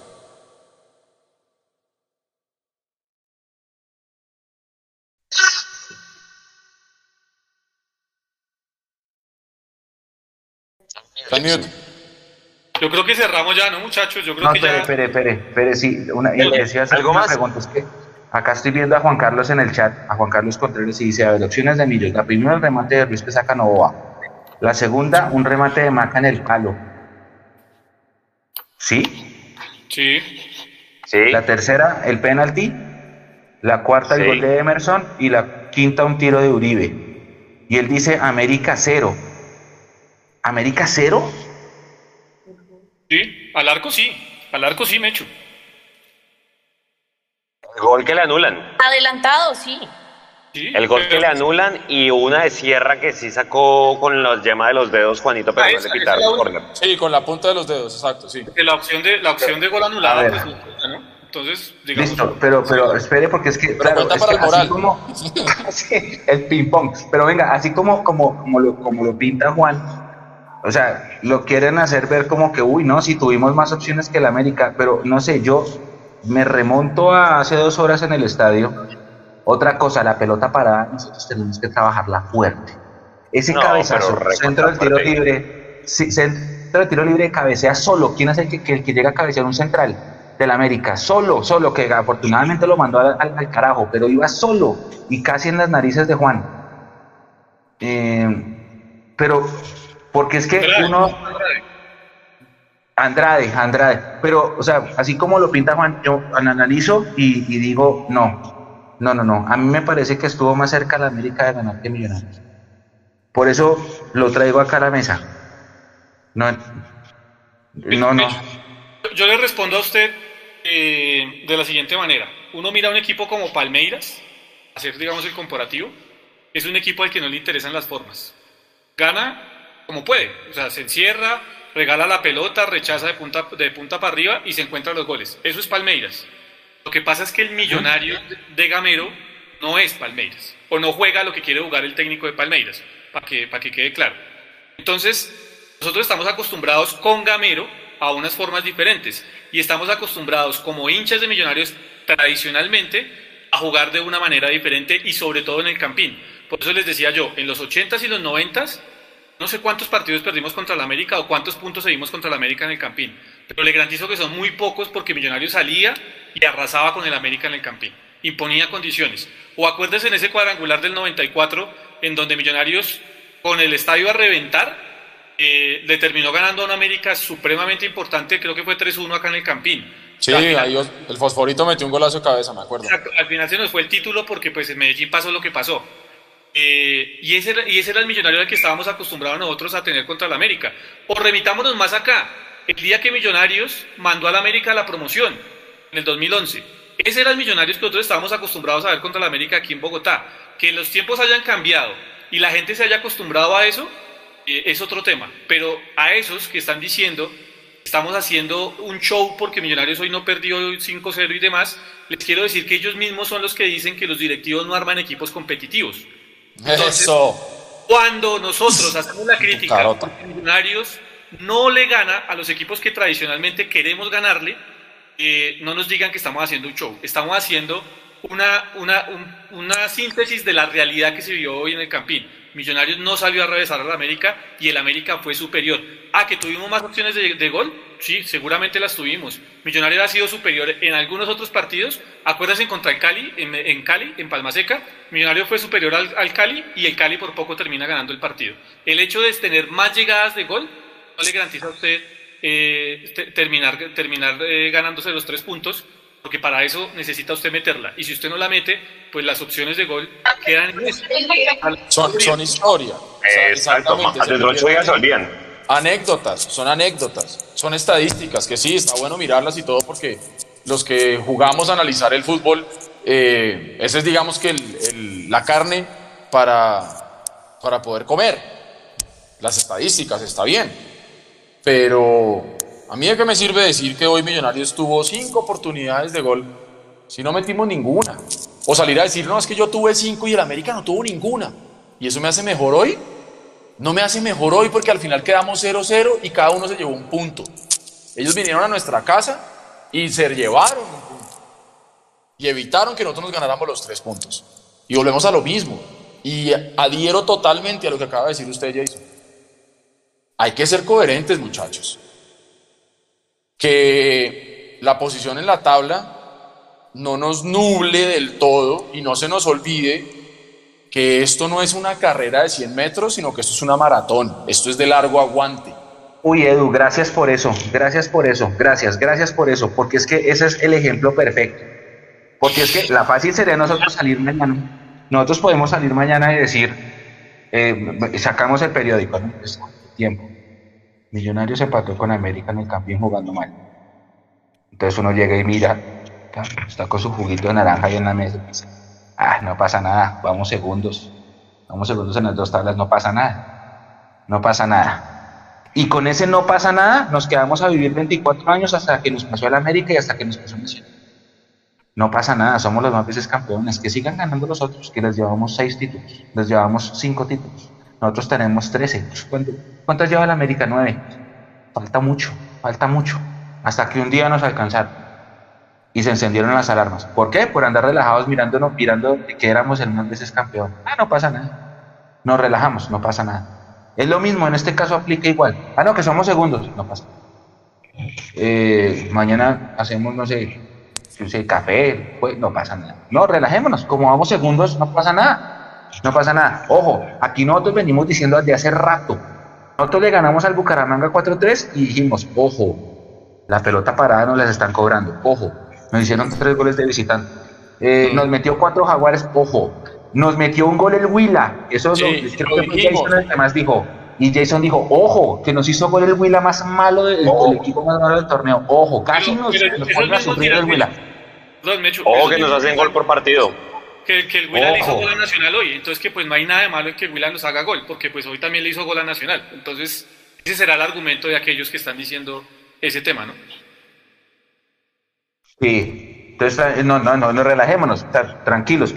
Eh, cortemos acá, pidamos, eh, ¿qué, quieren? ¿Cervecita, whisky? No, nos tomamos, no pasa nada, vamos segundos. Vamos segundos y vamos a clasificar a, a, los finales antes de noviembre. No pasa nada, relajémonos. Que relajados estuvimos 20 años hasta que la América nos alcanzó en los estrellas una vez en el 2008 y ahí sí dijimos miércoles, esto pasa por dormir. No nos podemos... para ponerlo con plastilina, hermano. A mí de chiquito en el colegio me enseñaban fábulas. Es que yo iba a cumplir 40 años.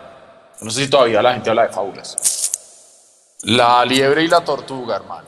Sí, la liebre y la tortuga. Nos estamos creyendo muy liebres y estamos empezando a mirar para atrás y decir no pasa nada, como dice Mechu. Y luego aparezca una tortuga con esteroides, hermano, y nos dejen jodidos. no sé, weón. ¿Entiendes? No sea, hormonada. Sí, hermano, una liebre, una liebre y una chimba, pero me aparece después una tortuga ninja con esteroides, hermano, más grandes que Lucho Jiménez, weón, así, ta. Y marico, ojo, no estoy diciendo que Lucho mete esteroides. Eh, sí, sí, sí. Con músculos más grandes que los de Lucho, marica, y, y, qué? No, por eso es que Millonarios tiene que levantarse todos los días, y, y yo lo decía, acuérdense, yo era de los que decía que Millonarios tiene que ganar todo. Ah, que el campeonato eh, amistoso de penaltis de la cerveza, no sé qué, hay que ganar esa joda. No, que es que el, el ESPN, hay que ganar esa joda.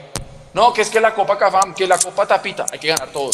Porque si Millonarios no se acostumbra a ganar todo, viene partidos como el de hoy y terminamos diciendo, bueno, pero no importa, no pasa nada porque no perdimos. No, sí pasa porque no ganamos. Y Millonarios tiene que ser un equipo que gane siempre. Obvio, vamos a perder porque el, juego se pierde también. Pero lo que decimos, las tan mentadas formas, estas formas de Gamero pareciera que ya se las están aprendiendo a leer los rivales Y créame que así como Millonarios trabaja todos los días, los rivales también trabajan todos los días. Sí, y tengan en cuenta algo, compañeros, y es que, listo, porque la gente podría decir, no pasa nada, es un accidente, es un partido malo que llevamos en el semestre, vamos segundos. Ok, en el clásico también jugamos y lo perdimos. Ok, con Alianza Petrolera tuvimos dos partidos para clasificar en Copa y jugamos mal los dos. Y estamos eliminados. Ok, eh, la semana pasada contra Águilas, el primer tiro al arco vino al minuto 70, que fue ese del caballo, y Caballo salvó los muebles porque estábamos, estábamos pasándola apretando y embolatados. Sí, después sí, después, después del 1-0 ese mito a mí me enamora, pero el, el equipo antes del 1-0, ojo, ojo. Entonces, no, si quieren nos quedamos, ¿qué hora es? 10 y 20, quedémonos diciendo... ¿Y algo es eh, sí, saquen el whisky. Eh, ¿Quién tiene hamaca en la casa? Acuéstense en la hamaca, mapi. Tú tienes hamaca, creo. Acostémonos en las hamacas. no pasa nada. Y no pasa nada. ¿Tiene hamaca en la casa? No, no, hamacas, hamacas. Hamaca, hamaca. Hamacas, hamacas. Uy, yo sí así. No, no, hamacas, hamacas, hamaquitas. Hamaquitas.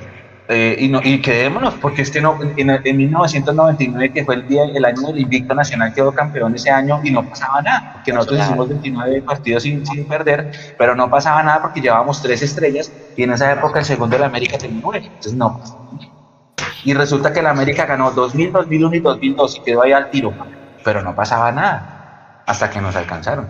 Y no pasaba nada hasta que Nacional se volvió el equipo más campeón del país, no pasaba nada. Juguemos. ¿Quieren relajarse? ok. Juguemos. Está bien. Bueno, señores, 10 y 20 de la noche, 2 horas y 20 de tercer tiempo.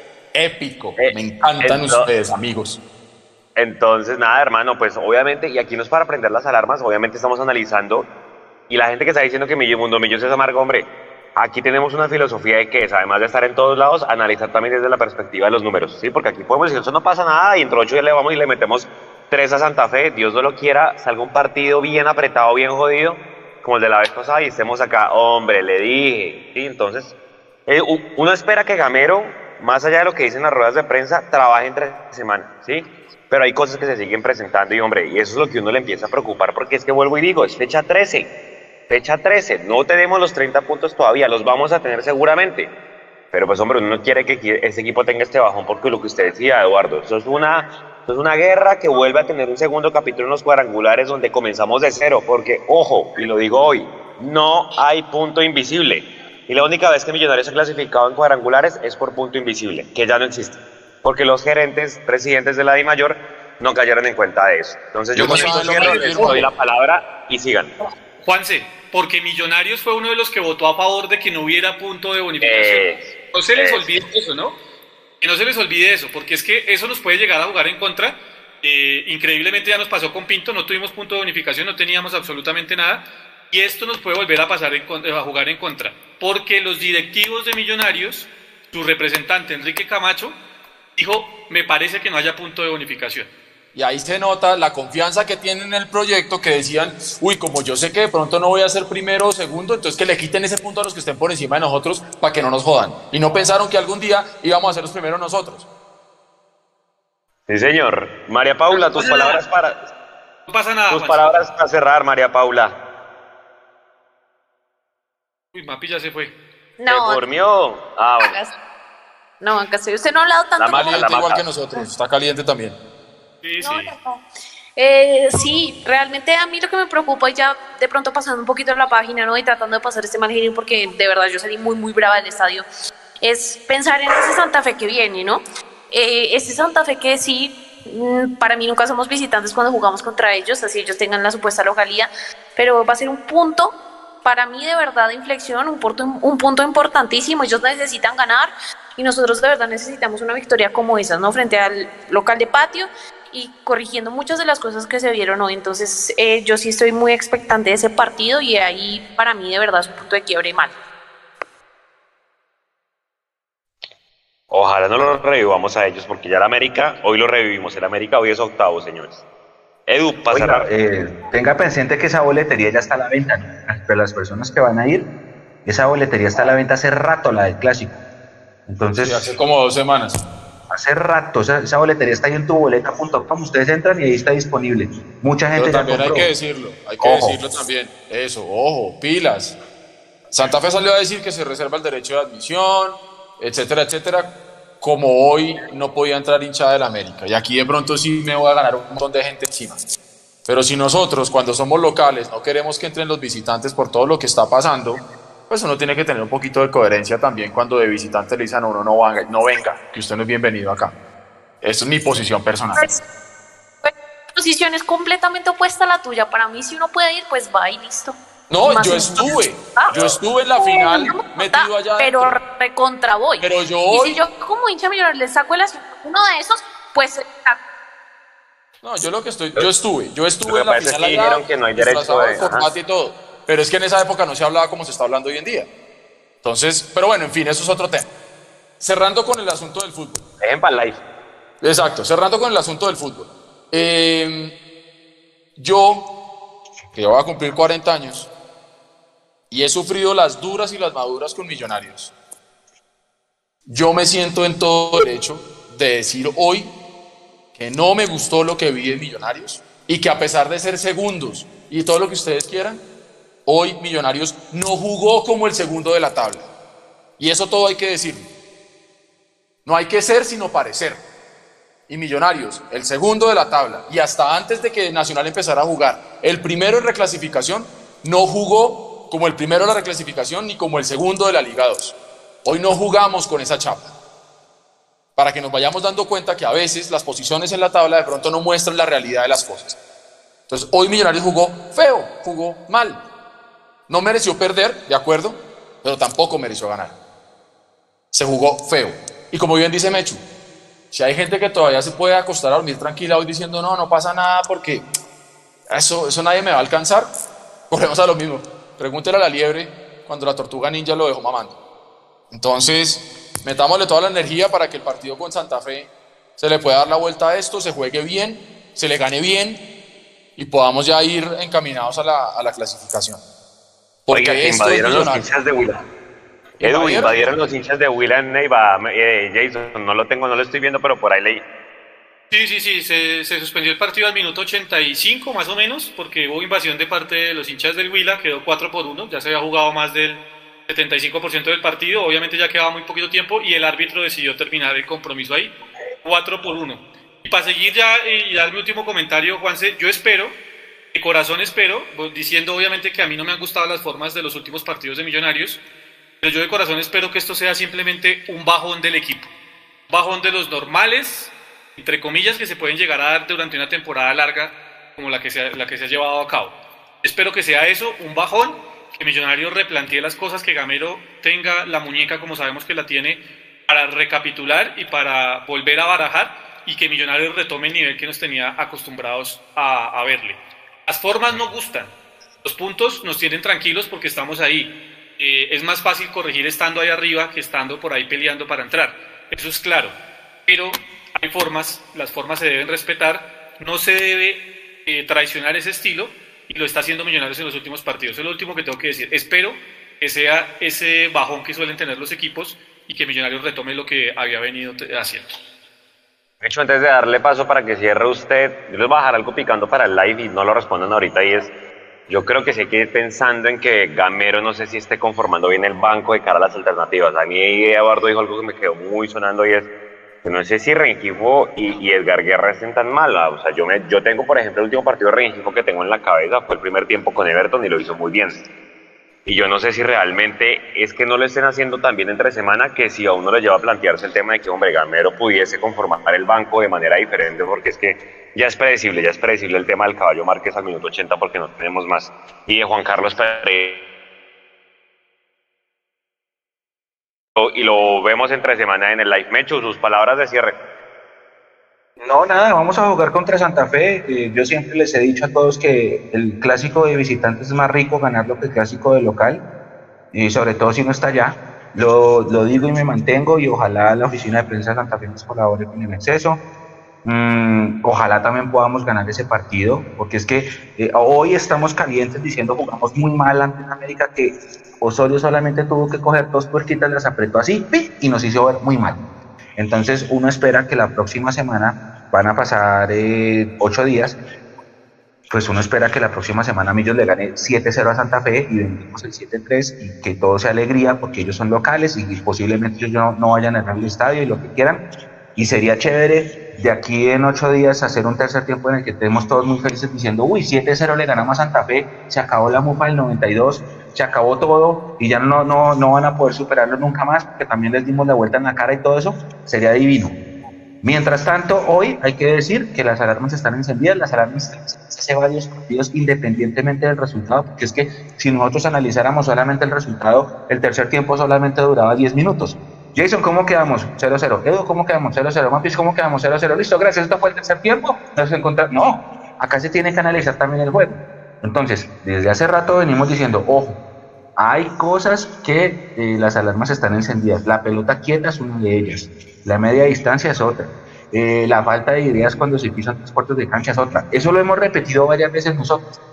Hoy lo que pasa es que se vio demasiado contra un equipo que en teoría llegaba eh, Ali caído y que de pronto eso también le saca más la tierra a la gente porque sienten que revivimos. Venía de, tanqueta, venía chiflado Osorio en tanqueta. Entonces, Dios quiera que la otra semana podamos ganar el clásico y que estemos acá todos felices diciendo, uh, se acabó la mufa del 92, se acabó todo, ganamos 7-0, sería muy chévere. Por ahora, hoy hay que decir que el equipo hoy no jugó bien y que está bien que la gente esté molesta o que esté un poquito triste o que esté preocupada. En mi caso, lo que yo tengo es preocupación de cara a las finales y, esperamos que el próximo la próxima semana, con ocho días de trabajo, la historia sea diferente. Dicho esto, y nos encontramos el jueves en el live y nos encontramos durante todos estos días en las redes sociales porque ya viene todo el postpartido y a tratar de descansar, y a tratar de descansar, a ver eh, cómo se llama ese coso, el de la máscara. a ver. Vayan mañana, vayan, mañana más bien a ver a su selección, Mecho, mañana a ver con, con Brasil que viene con puntaje perfecto. ¿Ese partido mañana? No se les olvida. Sí, señor. Cuatro de la tarde. Ah, por eso, por eso el fútbol colombiano empieza a las seis, ya entendí. Claro, exacto, ah, y porque queda, queda mitad de fecha que va el lunes, por ejemplo Santa Fe juega el lunes. No, yo mañana juegan, mañana, mañana juegan los Giants contra los Cowboys, yo voy a poner a ver su selección. No, yo me pongo a ver fútbol americano todo el domingo. Descansen y ojalá podamos hacer esta gente Seguro, seguro. Descansen. Mañana jornada eliminatoria. Vean todo el postpartido de Millo, las fotos que seguramente publicaremos, los análisis, los números, todo. Gracias, descansen. Dos horas, treinta minutos de postpartido, más la hora y media de partido. Gracias. Hoy estuvo en la parte técnica Sergio, el hermano de Nico, otro ah, integrante más de, de, Mundo Millos, de la, dinastía, de la dinastía de los Molano. Gracias, Sergio, de verdad, en el back por todo el apoyo el día de hoy. Gracias, muchachos, en el estadio y que estuvieron enviando todo el material. Gracias, Jason, y toda la gente. Gracias. No podemos estar de acuerdo con ustedes muchas veces, pero hombre, de eso se trata el fútbol. Sí, esto no es una ciencia, esto es un arte y cada quien lo ve de la manera que quiere. Nosotros traemos los números para serlo lo más objetivo posible, pero bueno, eh, eso es lo bonito de esto. Esperamos que el equipo, nosotros como ustedes somos hinchas y queremos que esto mejore cada vez más y sobre todo con un proyecto que ya se viene de dos años más y que oh, gracias a Dios yo espero que salgamos de ese círculo vicioso de estar cambiando de técnico cada año. Descansen, buen fin de semana para todos ustedes muchachos, descansen, gracias por todo el cubrimiento desde el estadio, desde el estudio y bueno, nos vemos en una revancha más dentro de ocho días. Gracias a todos y descansen, chao. Chao, Sergio, gracias. Chao, gracias. Y no pasa nada. Gracias, Sergio.